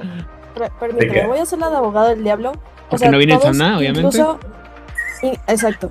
O sea, incluso EA Games sabe que lo que está haciendo Unity está mal, pero hay un montón de exageración e ignorancia al respecto sobre lo que está pasando. O sea, si tú tienes una cuenta tier básico de Unity, tu juego publicado tiene que llegar a un revenue en un periodo de 12 meses de 200 mil dólares revenue, así pura ganancia de 200 mil dólares y tener por lo menos 200 mil instalaciones, que no es lo mismo que 200 mil descargas. So, 200 mil dólares anuales y 200 mil descargas. Ningún desarrollador indie tiene tanto. O sea, no, no es por ser ojete, pero ningún desarrollador indie tiene tanto. Y, y si llegan a tenerlo, tienen la opción de por 2 mil dólares al año, suponiendo que están ganando 200 mil, no es nada por dos mil dólares al año contratar la suscripción premium o la, no me acuerdo cómo se llama, la Pro Business, whatever, que te dice exactamente lo mismo, pero hasta un millón de descargas. So, like, esto solo va a afectar a los AAA y a los AAA a nadie nos importa que los afecte porque son macroempresas que están dispuestas a gastar millones de dólares en la creación de sus juegos. Mira, ¿sabes quién hizo lo mismo? desarrolladores indies. ¿Quién? Termina, termina. O sea, esto realmente al desarrollador indie no lo va a afectar como tal. Esto está hecho para cobrarle más a los AAA y, y a los AAA les cobran uno o dos centavos por descarga. O sea, tampoco es así como súper catastrófico. Todos sabemos que está mal cobrar por un juego que ya tienes, sí, efectivamente, porque ya no somos dueños de nada en la vida. Todo lo que pagamos es para que nos presten licencias. Pero están satanizando mucho lo que está haciendo Unity porque Unreal hace lo mismo. Unreal lo hace un poquito mejor porque Unreal solo lo hace para sus cuentas gratuitas. Es decir, si tú tienes desarrolladores de Unreal y tienes cuentas gratuitas para no pagarles porque eres codo o eres pobre. Pero también te cobran por descarga, pero eso es como otro pedo. Pero sí, o sea, hay como, o sea, sí, todos sabemos que está de la verga, pero están satanizando lo demás. No, claro, porque eh, aquí entramos en un asunto bien padre, ¿no? Esta es una, esta es una excelente crónica de, ¿cómo se llama? De adeptos virtuales contra la tecnocracia, güey, porque estás una guerra en la que estás creando una historia en la, en la red y estás creando un conflicto que afecta a la realidad hasta cierto punto, que no es cierto y es una pelea de, de publicidad y es una cosa que, o sea, está pasando en el mundo virtual, ¿me explico? Y como muchas cosas que pasan en el mundo virtual que tienen repercusiones en el mundo real, pero que al mismo tiempo no, y es así como que es... ¿Me explico cómo? O sea, si hay... Sí saben quién hizo eso a principio de año, ¿verdad? No. O sea, sí saben que esto es copy-paste de lo que pasó a principio de año, ¿verdad? ¿Con quién? Con Wizard of the Coast. Ah, sí, pero con Wizard of the Coast. Ah, bueno, pero X, güey. Porque aparte era lo mismo. O sea, Wizard of the Coast dijo, voy a empezar a cobrar por mi, este, por mis reglas. Oye, no inventes, bueno, sí, pero solo si estás ganando más de 250 mil dólares al año. Por eso, pero... Ganando. Entonces, este, es como de same shit. De, si me dieran un dólar por cada mega empresa que va a empezar a hacer esto. O por, Tendría como este cinco. o por ejemplo. Tendría dos este año, lo cual es muy poco, pero es muchísima coincidencia. Ah, que hayan pasado dos veces. Porque aparentemente Unity, Unity, güey, no mames, creo que lo que más me maravilló de, de, lo que hizo Wizard of the Coast a principio de año, y es algo que no puedo creer. El descaro. Me, es para, no, no, no, el descaro que no me vale eso. No, no, no. Es que unió al fandom de ah, Dungeons es que sí and Dragons. Lo unió como un absoluto frente común que yo no había visto, creo que nunca en mi vida. Así de, güey, no inventes, o sea, los más rancios de los rancios de los rancios dijeron Wizard. Porque no hay un enemigo de un jugador de D&D peor que otro jugador de D&D hasta que nos quieren cobrar extra. Pero, Exactamente, y eso fue muy maravilloso. Vuelvo a lo mismo. Este, el asunto aquí es que son, esos son problemas, o sea, esto sí es como, son problemas de, de cómo funciona el internet y la realidad alterada y cómo afecta la realidad y luego cómo se, o sea, pasa de un lado a otro la pelea y cómo se deberían de manejar las cosas, ¿no? Porque, por ejemplo, ahorita, ahorita mencionaba Monse una cosa de cierto, ¿no? O sea, ahorita casi todos los juegos, toda la información, todo lo que compras son licencias, son digitales, ¿no? Y, por ejemplo, es, es, una cosa que alguien me platicó y que ya me, me creó ese miedo y ya por eso yo no compro... El único juego que he comprado digitalmente, así comprado, es el de El culto del borreo. Ah, sí, banda, tengo que, tengo que decirles algo importante Si ustedes compran juegos digitales, no están comprando el juego, se están rentando el juego. y la compañía a la que se lo compraron en cualquier momento puede revocarle su licencia de nada. Ajá, y por eso ya, de, ya, de, ahí me... Gracias por leer los términos y condiciones, pandilla. Ya de ahí por eso me, me, acostumbré a que cuando quiero un juego, lo compro en físico. O sea, no me importa tener que ir a, gastar horas y horas de, fila a Estados Unidos para ir a comprar el, el videojuego, el cartuchito. Y todo el mundo me dice, ay, ¿para qué tienes cartuchitos? Y yo, güey, porque porque el juego ahí sigue, güey. Porque Exacto. El, día de mañana, y también por eso, esta es la razón por la que todo el mundo me dice, es que ¿por qué tú sigues eh, bajando música, no? O sea, por no decir pirateando música, no me, no me vendan. Este es, le digo, güey, porque en Spotify de repente si Spotify se pelea con, con X y Z banda, ya no tengo esa música, aunque esté pagando. Exacto. es más, yo, en mi caso, yo ni tengo música que me guste en Spotify, mucho me puedo cochinada yo utilizaba Deezer porque me gustaba la música que tenía Deezer que no estaba en Spotify. Y un buen día, Deezer dijo, ¿saben qué? El servicio gratuito en América Latina se acabó. Si quieres Deezer en América Latina, tienes que pagar sí o sí. No te estoy preguntando, te estoy avisando que a partir de tal día. Y ya. Y a partir de tal día, es, dieron como un mes y medio, y como de, ¿qué puedo, no?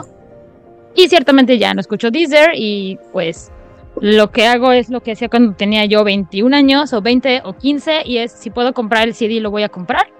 Porque sí, soy ese tipo de persona que dice, si lo puedo tener en físico, lo voy a tener en físico, porque tú, Lucas, nunca me vas a volver a quitar mi copia física en donde Han solo dispara. Punto.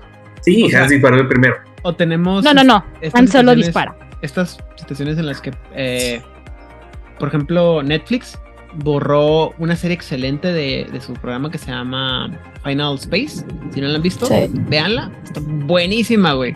Las primeras dos temporadas son una pendejada, las, las últimas dos o tres, no me acuerdo cuáles son. Pero ya cuando empiezan con el, así, cuando te empiezan a, lastimar emocionalmente la pinche serie, está, está bien, o sea, está bien densa. Y, y hace poco también, hace esta semana, la semana pasada, el creador de otra serie de Netflix dijo, güey, bájenla porque la van a quitar la van a quitar y no solamente la van a quitar, la van a borrar para siempre. No fue de Netflix, fue de HBO. HBO, Over the Wall. Ah, Over the Wall. Que, Pero aparte fueron varias, ¿no? De HBO que dijo nunca más, gente. Pues, y los creadores dijeron, descárguenla. Por ejemplo, hay una serie que a mí se me hace maravillosa, se me hace una joya, se me hace una grosería que la hayan cancelado en el momento en el que la cancelaron, que se llama Westworld. Y Westworld tiene tres temporadas y va a culminar con la cuarta temporada. La dejaron en un momento bien crítico y no solo la cancelaron, la o sea, no sé si ya la quitaron, pero dijeron que la iban a quitar del servicio de streaming y, iba a desaparecer de la faz de la Tierra. O sea, como que HBO se quería olvidar de una de las cosas más maravillosas que había hecho en la historia de su vida. Grande serie. Pero ahí tienes que estar repitiendo el trono de hierro de nuevo. Digo, bueno, este, bienvenida, bienvenida al club de ¿Por qué acabaste con mi serie. En mi caso se llama Brimstone. En mi caso se llama Millennium. En mi caso se llama Dresden Files. en el caso de Rigel se llama Eureka. No, mames, a mí, a mí ¿sabes cuál me dolió? Como no sabes, o sea, ¿a cuál serie neta le chillé, güey? A Inside Job de Netflix. Uf. Güey, sí es cierto, la cancelaron la segunda temporada, ¿no? A Inside Job le chillé, güey. Le chillé. En la segunda la cancelaron. Le chillé. Porque aparte dieron la noticia de que le iban a cancelar el día que salió la segunda temporada. No mames, cómo le chillé a esa serie, güey. Eso, es horrible. Y bueno, a lo, a, lo que quería llegar con todos esos ejemplos es todo este asunto de, de tecnología y de información y cómo se maneja la información. Esas son las cosas que que deberían estar, ¿cómo se llama?, reflejadas en, eh, en, el concepto del, y en la historia de los, ¿cómo se llama?, de los adeptos virtuales o de la élite mercurial. Porque también, insisto, me gusta más élite mercurial porque aleja todo este asunto de nomás la parte digital.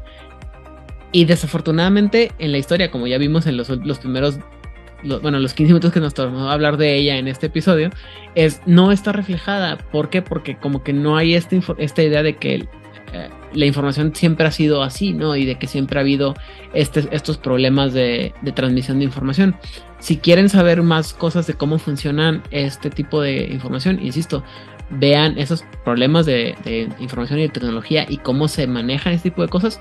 Les recomiendo que vean eh, el código Enigma, por ejemplo. Y también saben que pueden ver, eh, que es muy recomendable, aunque no lo parezca, si no han visto la historia de la, la película de la historia de Tetris, está buenísima sobre cómo manejan ese pinche juego y cómo lo, lo mueven y cómo lo que implican los derechos, los códigos, los todo un desmadre. Está buenísimo. Y así quieren enfrentarse a, bueno, a ideas de cómo, de dónde viene toda esta idea de este, punk o cyberpunk. Eh, lo dejaremos la próxima semana, pero ya mencionaba ahorita este Rigel sobre William Gibson, por ejemplo, ¿no? Pero por ejemplo, yo en mi caso, pues yo crecí con, no, sé si les tocaban los Beard Troopers y el Superhuman Samurai Cyber Squad, que eran estas, estas series de tipo Power Rangers en las que los monitos literalmente entraban a mundos virtuales y peleaban y la madre y, y que uno soñaba con esas cosas y luego salió el Virtual Boy y nos mató los, los sueños a todo el mundo porque era malísimo el pobrecito y ahora que tenemos yo también le oportunidad ahora que está ahora que tenemos el ahora que en teoría tenemos la posibilidad del Oculus pues estamos ahí los o sea nomás viendo porque la, la economía no da para tanto ¿verdad? pero es que y eso, ah, perdón, y eso es una cosa que quería mencionar anteriormente, ¿no? Esos son los, los problemas a los que se enfrenta uno en la actualidad de que, pues sí, quisiera uno meterse de lleno a, la, a, la, a, la, a, la, realidad alterada o alterna que existe en el mundo digital.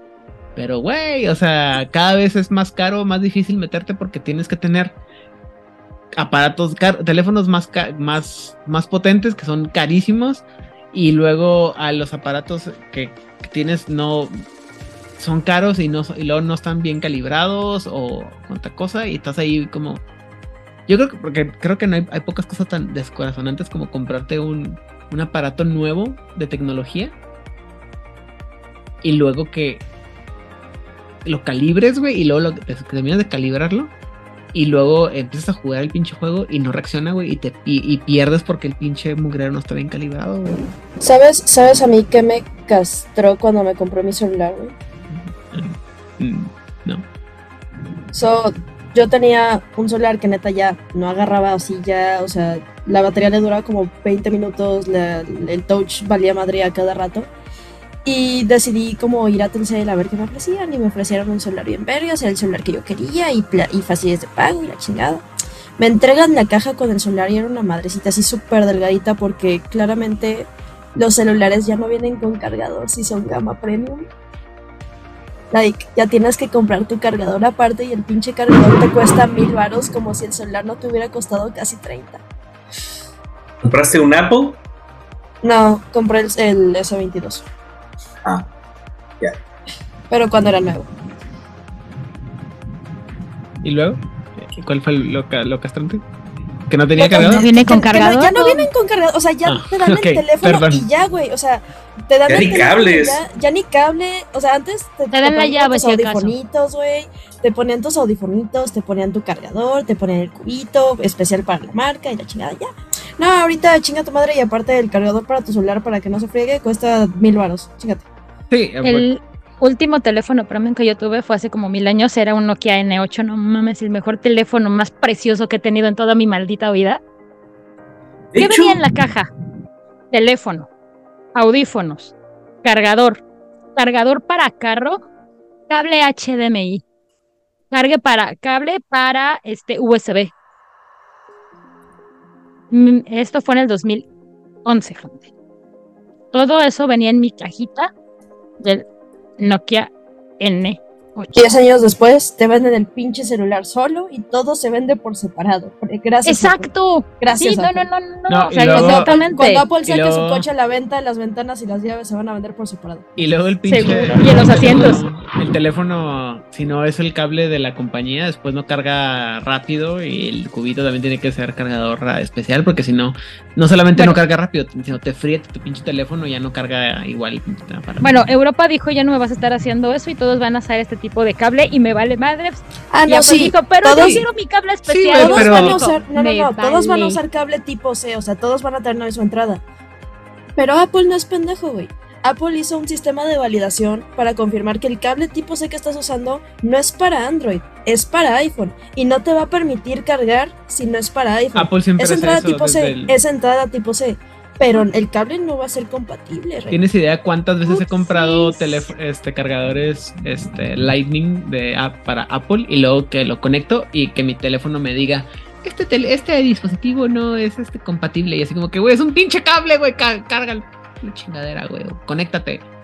Razón número 3514 por la que no me gusta la manzanita. No, y, pero, ah, pero eso aplica para, para todos. O sea, todo el mundo le gusta, le gusta tirarle caca a Apple, pero la otra, hace la semana antepasada que vinieron los chavos a jugar aquí en la, en, la casa que es la suya, este, uno de mis compañeros trae no sé qué aparato, qué teléfono traía Eric, algo Samsung, alguna cosa así, y lo, lo puso a cargar una hora, una cosa así, estoy, y regresó y me dice, no, pues perdón, es que o sea, le dije, agarra, hasta tengo cargadores tipo C tipo a la chingada. Yo soy el tipo de persona que tiene todos los cables oídos y por haber para que nunca falten, por si las dudas.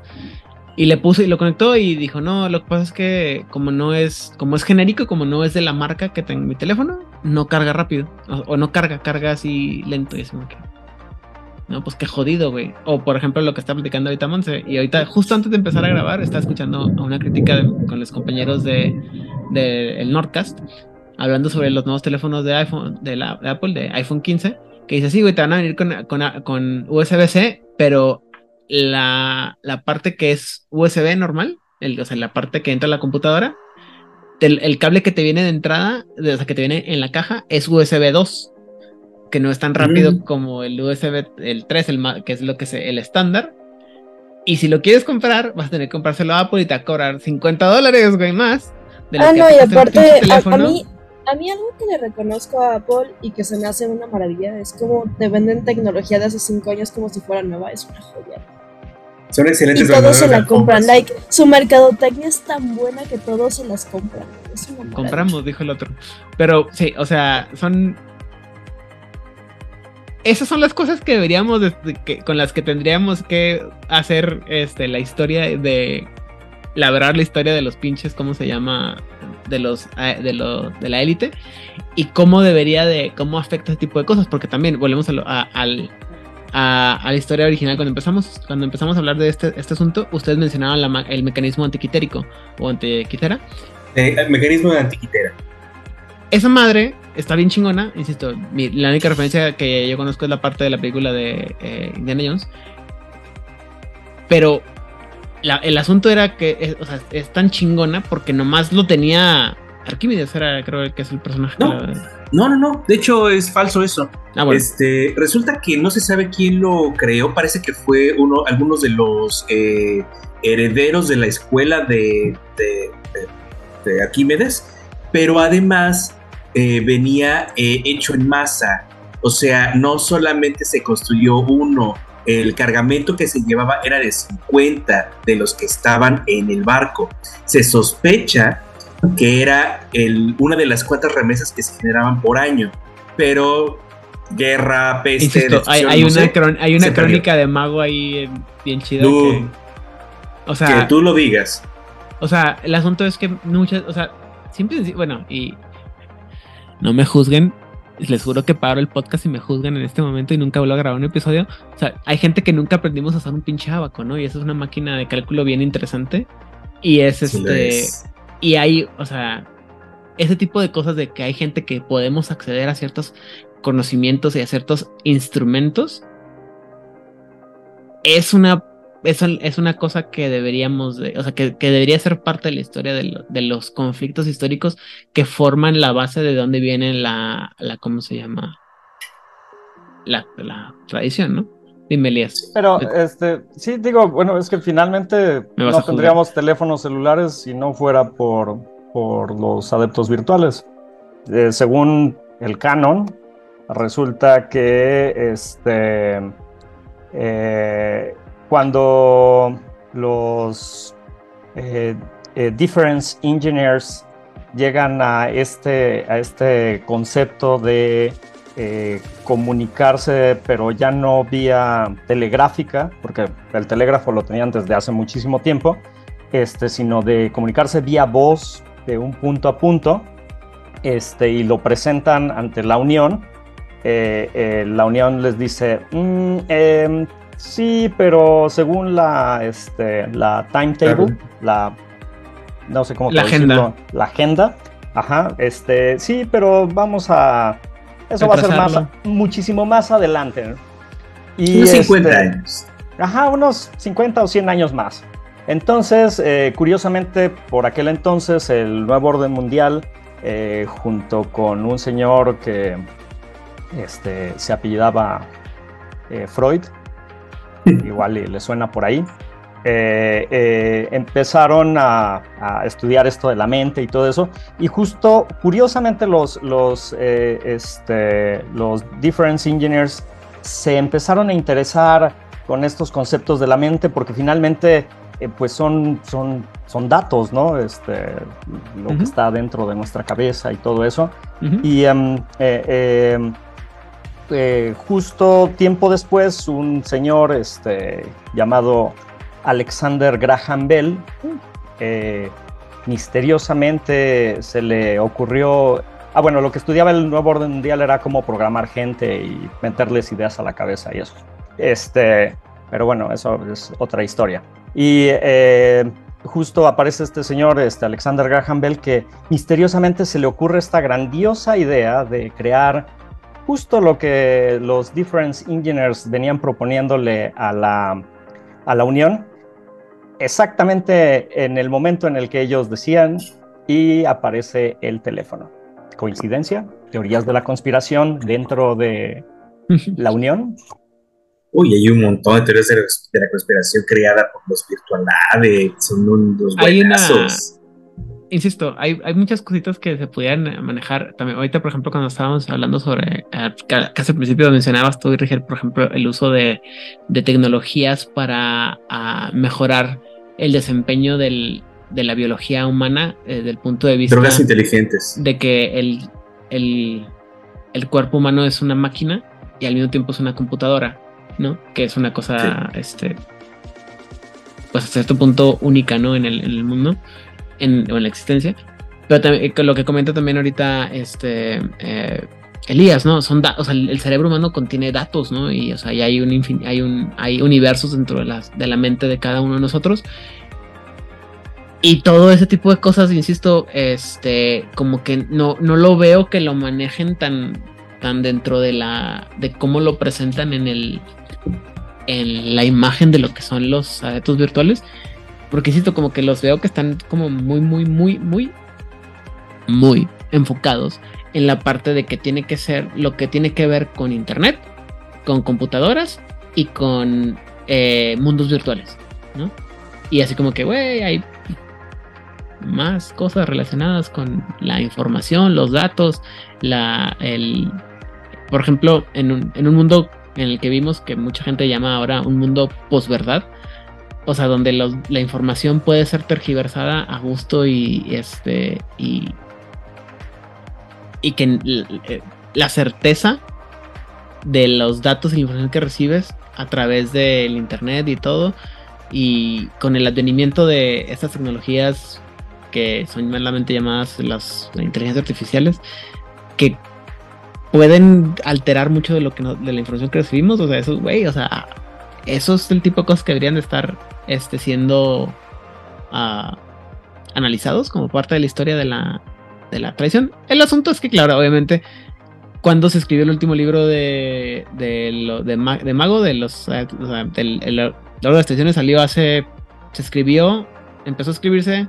Bueno, nos lo dieron a, a mediados de este año entonces implica que, lo, que, lo, empezaron a, Tienen que haberlo empezado a escribir por lo menos en el 2022, 2021, como muy temprano. Y el, el boom de las AIs fue también en estos últimos años y medio. Y sí lo menciona en el libro, pero no con todo ese tipo de alcance.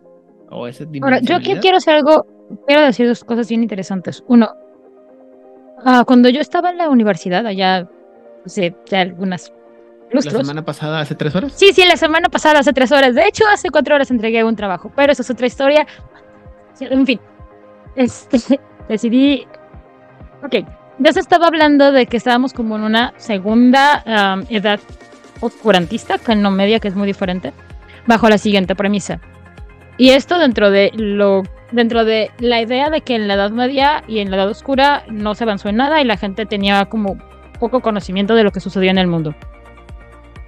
Bajo esa premisa, durante la Edad Media o eh, Edad Oscura, el conocimiento estaba guardado y se mantenía solamente para una élite y ciertos grupos fueran em, del Estado o de la Iglesia. Y ahí se guardaba y la gente común no tenía acceso a esta información. Hace unos 20 años, posiblemente 25, se empezó a esgrimir este término, pero porque la gente no tenía acceso a la información, no porque no existiese la información, sino porque había tanta, tanta, tanta, tanta información al alcance de relativamente un clic, que no había una manera totalmente certera de poder filtrar toda esta información y decir cuál era verídica y cuál no. O sea, todo este show que tuvimos con este, las fake news de, de Trump de hace seis años, siete años, eso no es nuevo ni nada. O sea, pero el hecho de tú ahogar con información falsa al público también es una manera de esconderla y de encriptarla. ¿Cómo va a saber la gente eh, de toda esta información que es real y que no es real? O sea, que realmente es inventado, que es este falsamente o inocentemente propagado, que está truqueado a fuerzas, que originalmente era un chiste que pasó a ser algo real. Y a mí me parece que también eso es algo que aunque eh, los ingenieros del vacío, los faith engineers, este, se enfoquen en la correspondencia, también este hecho de, la información debería de estar parte, debería ser parte de su, de su historia. Tal vez este, la próxima semana la vamos a ver con sus herramientas y con este, sus este, tratados y demás. Pero es bien importante esa filtración. Y durante pandemia creo que se obvió. O sea, si, si no nos quedaba claro eso, durante pandemia fue obvio. Hubo gente dentro del de, cuerpo médico, o sea, personal de enfermería, personal médico, que estaba difundiendo noticias falsas acerca del coronavirus. Y estamos hablando de gente que sabía o que en teoría tenía el, este, el entrenamiento y el conocimiento para poder diferenciar una noticia falsa de una verdadera. A ese grado de desinformación se está llegando por la inundación que hay. Y, por más que uno se tenga herramientas de decir, ah, bueno, voy a hacer un juicio, un, una, una crítica, voy a empezar a desmenuzar, no se puede.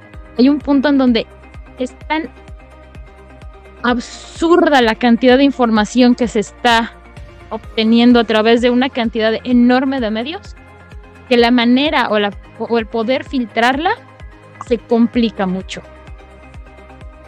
Sí. Y eso me parece algo muy maravilloso en, un punto, por la cantidad de información. Y dos, me parece algo perverso que activamente estés inundando a la gente con información falsa y que sea complicado discernir cuál es la verdad entre como mil comillas, ¿no? Casi nefánico. Elías. No lo diré. Este, y, bueno, pero eso también, digo, también ha sido parte de, la, del origen de la tradición. De hecho, no sé si ya hablaron un poquito de la, de la Segunda Guerra Mundial, pero este, eh, había un, un tipo chistosón, este, por aquel entonces, eh, en la guerra, en la Segunda Guerra Mundial, que este, dirigía una, una nación. que tenía un este, bigotito así. Que tenía un bigotito, sí, exactamente. Eh, y, muchos se preguntan de dónde salió ese, ese, señor. Entonces, eh, fue el nuevo orden mundial el que lo, lo promovió a la posición en la que, en la que se encontraba, eh, hasta que descubrieron que tenía ciertas ligas con una, una sociedad eh, llamada la Sociedad de Tule, eh, que tiene raíces herméticas, y entonces ya ahí le retiraron el apoyo, pero este, su principal asesor eh, era eh, Goebbels. Joseph Goebbels, que fue su, su, jefe de propaganda y de hecho lo mencionan en el, en, el, en el, libro de tradición de los adeptos virtuales, que él era un analytical reconner. Entonces, justo su trabajo, su trabajo era ese, el, o sea, los virtual adepts estuvieron ahí en ese momento y, uno de ellos fue el que, el que propagó, como dice eh, Odil, como, la, información eh, este, puede llegar a ser tan eh, influyente y determinante en, este, en, ciertas épocas de, del mundo. Esto a mí me lleva a hablar de otro personaje bien importante de esa época, de ese lugar y de ese grupo de gente. Y es una mujer llamada Elena Berta Amelie Reifenstahl. No, Leni conocida como exactamente que si vamos a hablar de propaganda, vamos a hablar de propaganda en serio, porque todas esas maravillosas películas, el triunfo de la voluntad. maravillosas fotografías que tenemos, son de ella, porque visualmente hablando la mujer sabía de lo que está, sabía claramente lo que estaba haciendo. Claro, un enfoque para estándares muy perversos, pero claramente la mujer tenía un plan de esto se tiene que hacer así, estos encuadres, estas tomas y esto es lo que se va a poner en cada una de estas imágenes. Debo confesar que yo pensé que Lenny Riefenstahl era un personaje ficticio. ¿Neta? Es que parece que sí, pero güey. no, perdón, y ese caso me bien estúpido, perdónenme. Este, ahí sí acepto críticas. Lo que pasa es que la primera vez que escuché el nombre como tal de Lenny Riefenstahl fue en la película de Bastardo sin Gloria. Entonces pensé ah. que era un este producto de la de la de ficción para la película. Y es que Tarantino abusa. sí, sí. Abusa. pero uh, bueno. Eh, y, es un personaje. Eh, ¿Qué otra? Ay, se me fue, si iba a decir otra cosa y se me fue el pedo. Bueno, no importa, eventualmente la cabra regresará y esperemos que sea en los próximos cinco minutos. Eh, sí. Eh, una de las últimas cosas que me falta mencionar es que en la época de la victoriana, en la, la, la sociedad de, la, de los contadores analíticos tenían esferas diferentes. En esa época, ellos manejaban las esferas de materia y tiempo. Chinguense esa mamada. En lugar de la esfera de correspondencia. ¿Por qué? ¿Cómo? No lo sé. No me preguntes. Este, así lo pusieron en el libro. Chéquense el libro de Victor Mage. Y con eso vamos a terminar este tipo de cosas porque la verdad es que no estamos hablando de nada que tenga que ver relacionado al asunto de la historia de la el, de los ¿cómo se llaman un, un, dato más de, de, de, de, la historia, digo, no sé si ya lo mencionaron, pero ya que mencionas la era victoriana, eh, este, otra figura muy importante de los adeptos virtuales es este Lady Ada Lovelace. Eh, ajá, no sé si ya la mencionaron. No, porque siempre olvido mencionarla porque soy machista como yo solo, pero ah. no, lo que pasa es que eh, también ah, es que Ada Lovelace también se me, parece una figura que, que es tan fantástica que parece que es de mentiras cuando en realidad sé que sí, existió y luego los escritores de Mago la, se la apoderaron para hacer Sí, claro, claro, claro. Y este, y, y, obviamente, bueno, digo, históricamente es un personaje muy importante ya que fue la primera persona que utilizó este, eh, eh, eh, em, la máquina de este, ¿qué es? Babbage. Babbage.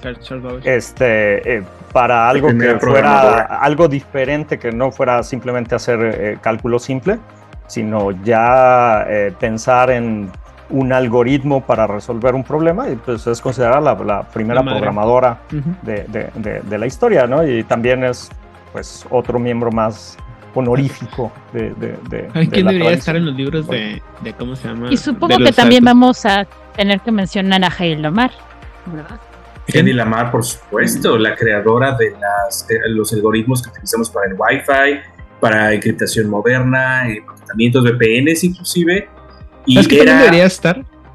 Era este, una gran eh, estrella de Hollywood y tiene una historia bien desgarradora y bien dramática de cómo se escapó. Como todas las actrices de Hollywood, digo que. Como todos los adeptos virtuales, digo que. y además tiene la fama de haber sido la mujer más hermosa de su época.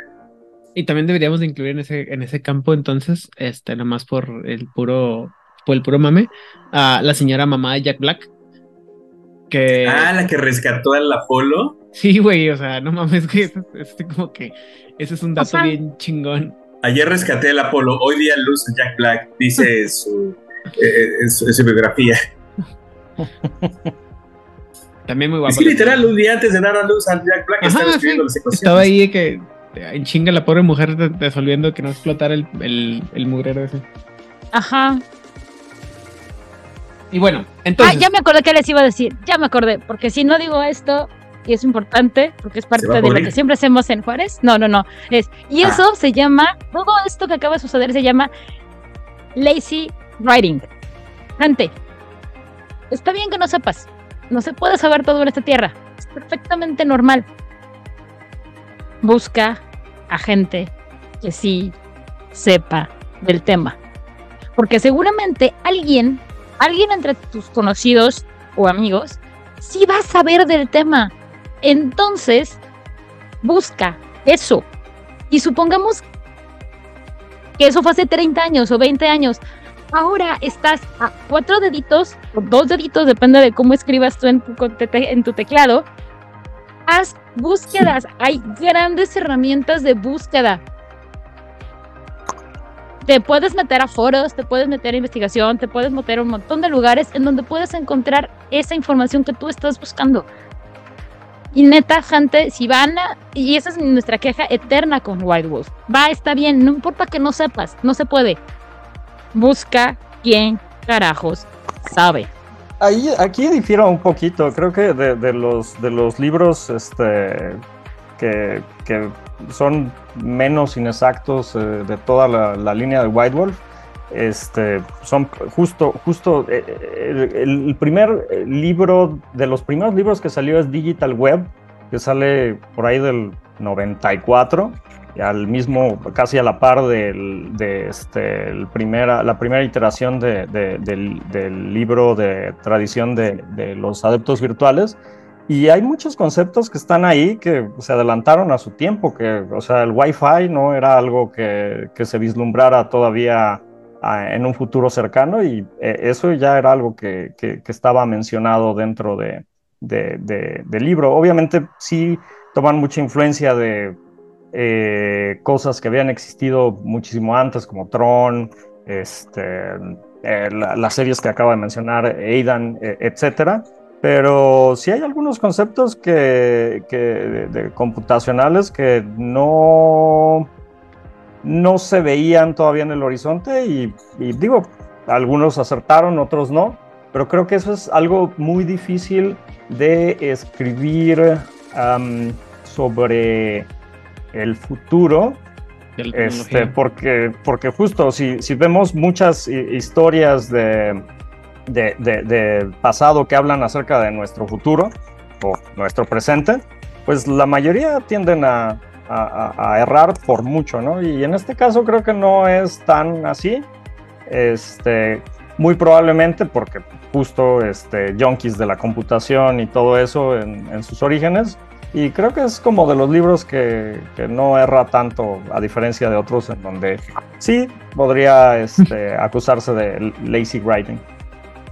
Um, creo que, digo, sin ánimos de poner palabras en la boca de, eh, creo que tiene que, nos estábamos refiriendo a la parte en la que eh, el resumen que tenemos de la historia es no pasa nada hasta la Edad Media, hasta la edad del Renacimiento victoriano.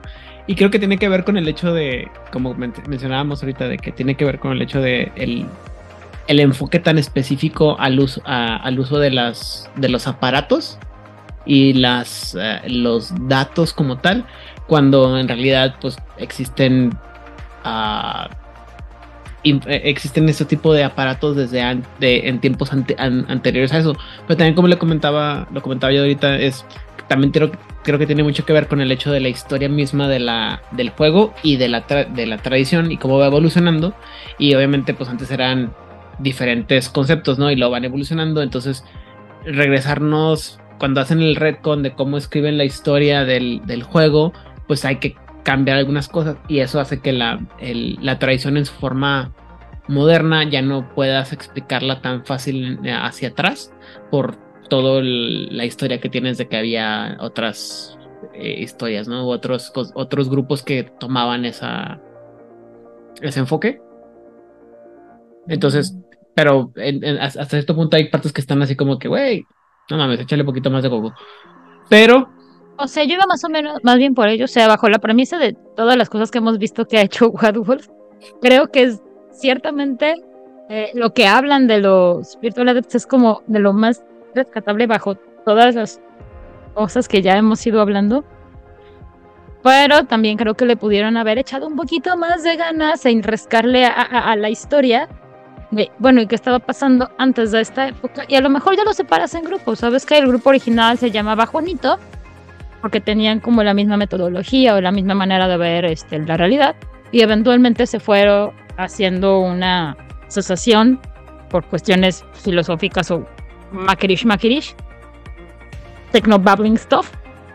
Y, y ya, ¿no? Los tenemos aquí a los virtual adepts.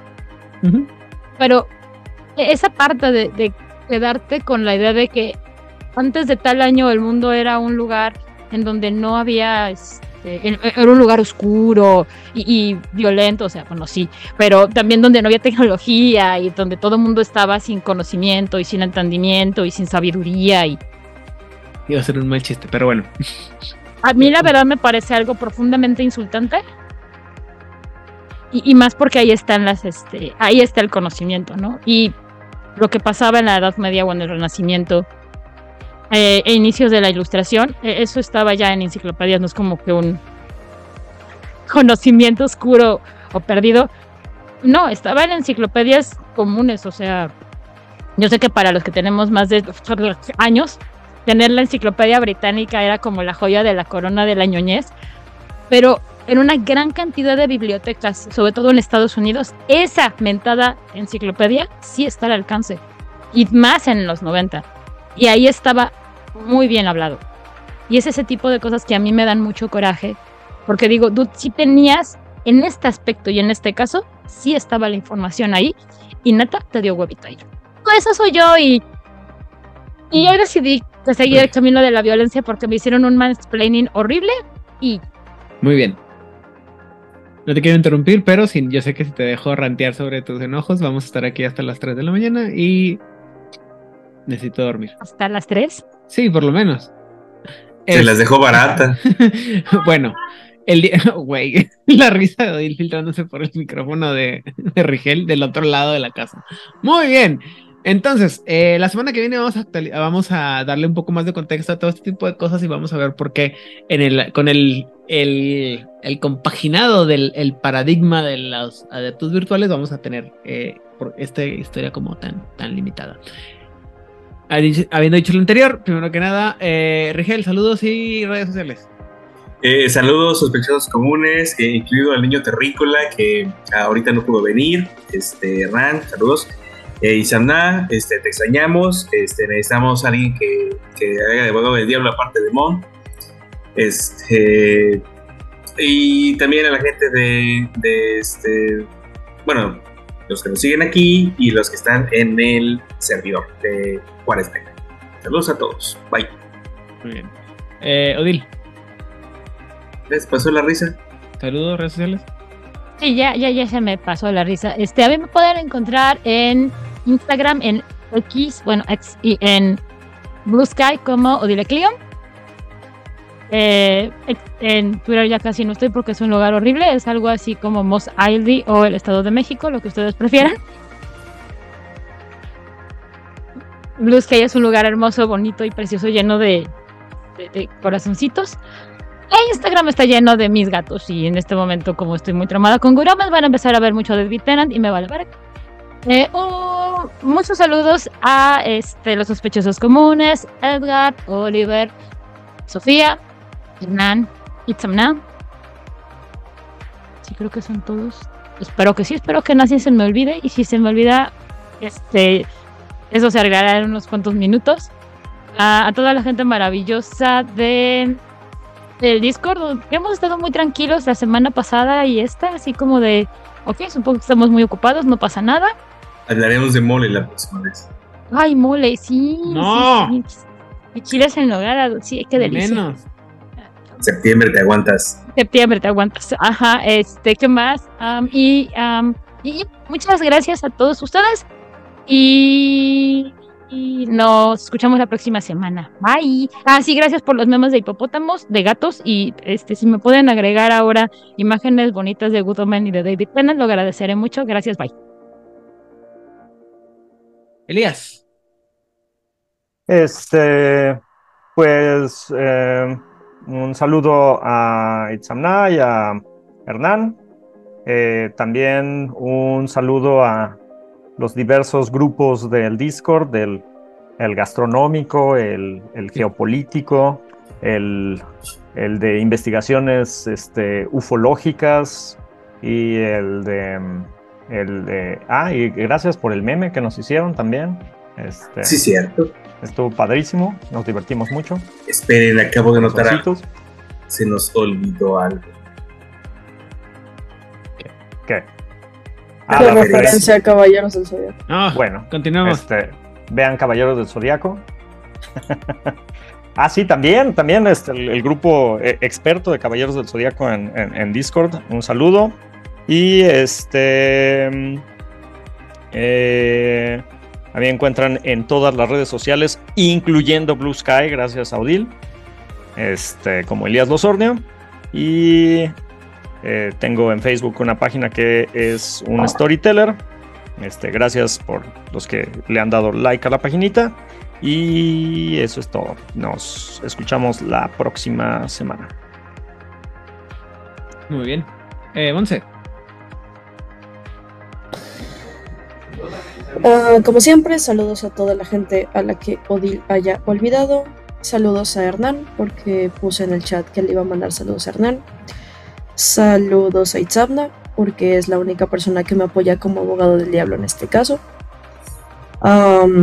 saludos a la gente de España. Saludos a la gente del Discord. Saludos a la gente de Jalapa. Porfa, pongan sus redes sociales como privadas. Los raritos son muy raros.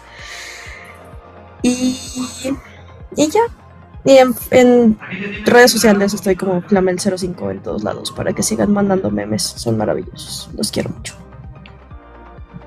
Muy bien, muchas gracias. Este, yo soy Adam Rodríguez. A mí me encuentran a de todas las redes sociales de Juárez by Night, ya sea Instagram, Twitter.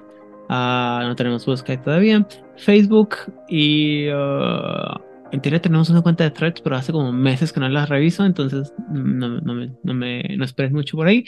Ah, y en el grupo de Discord, obviamente, con los herejes y rebeldes por ahí que existen en ese grupo.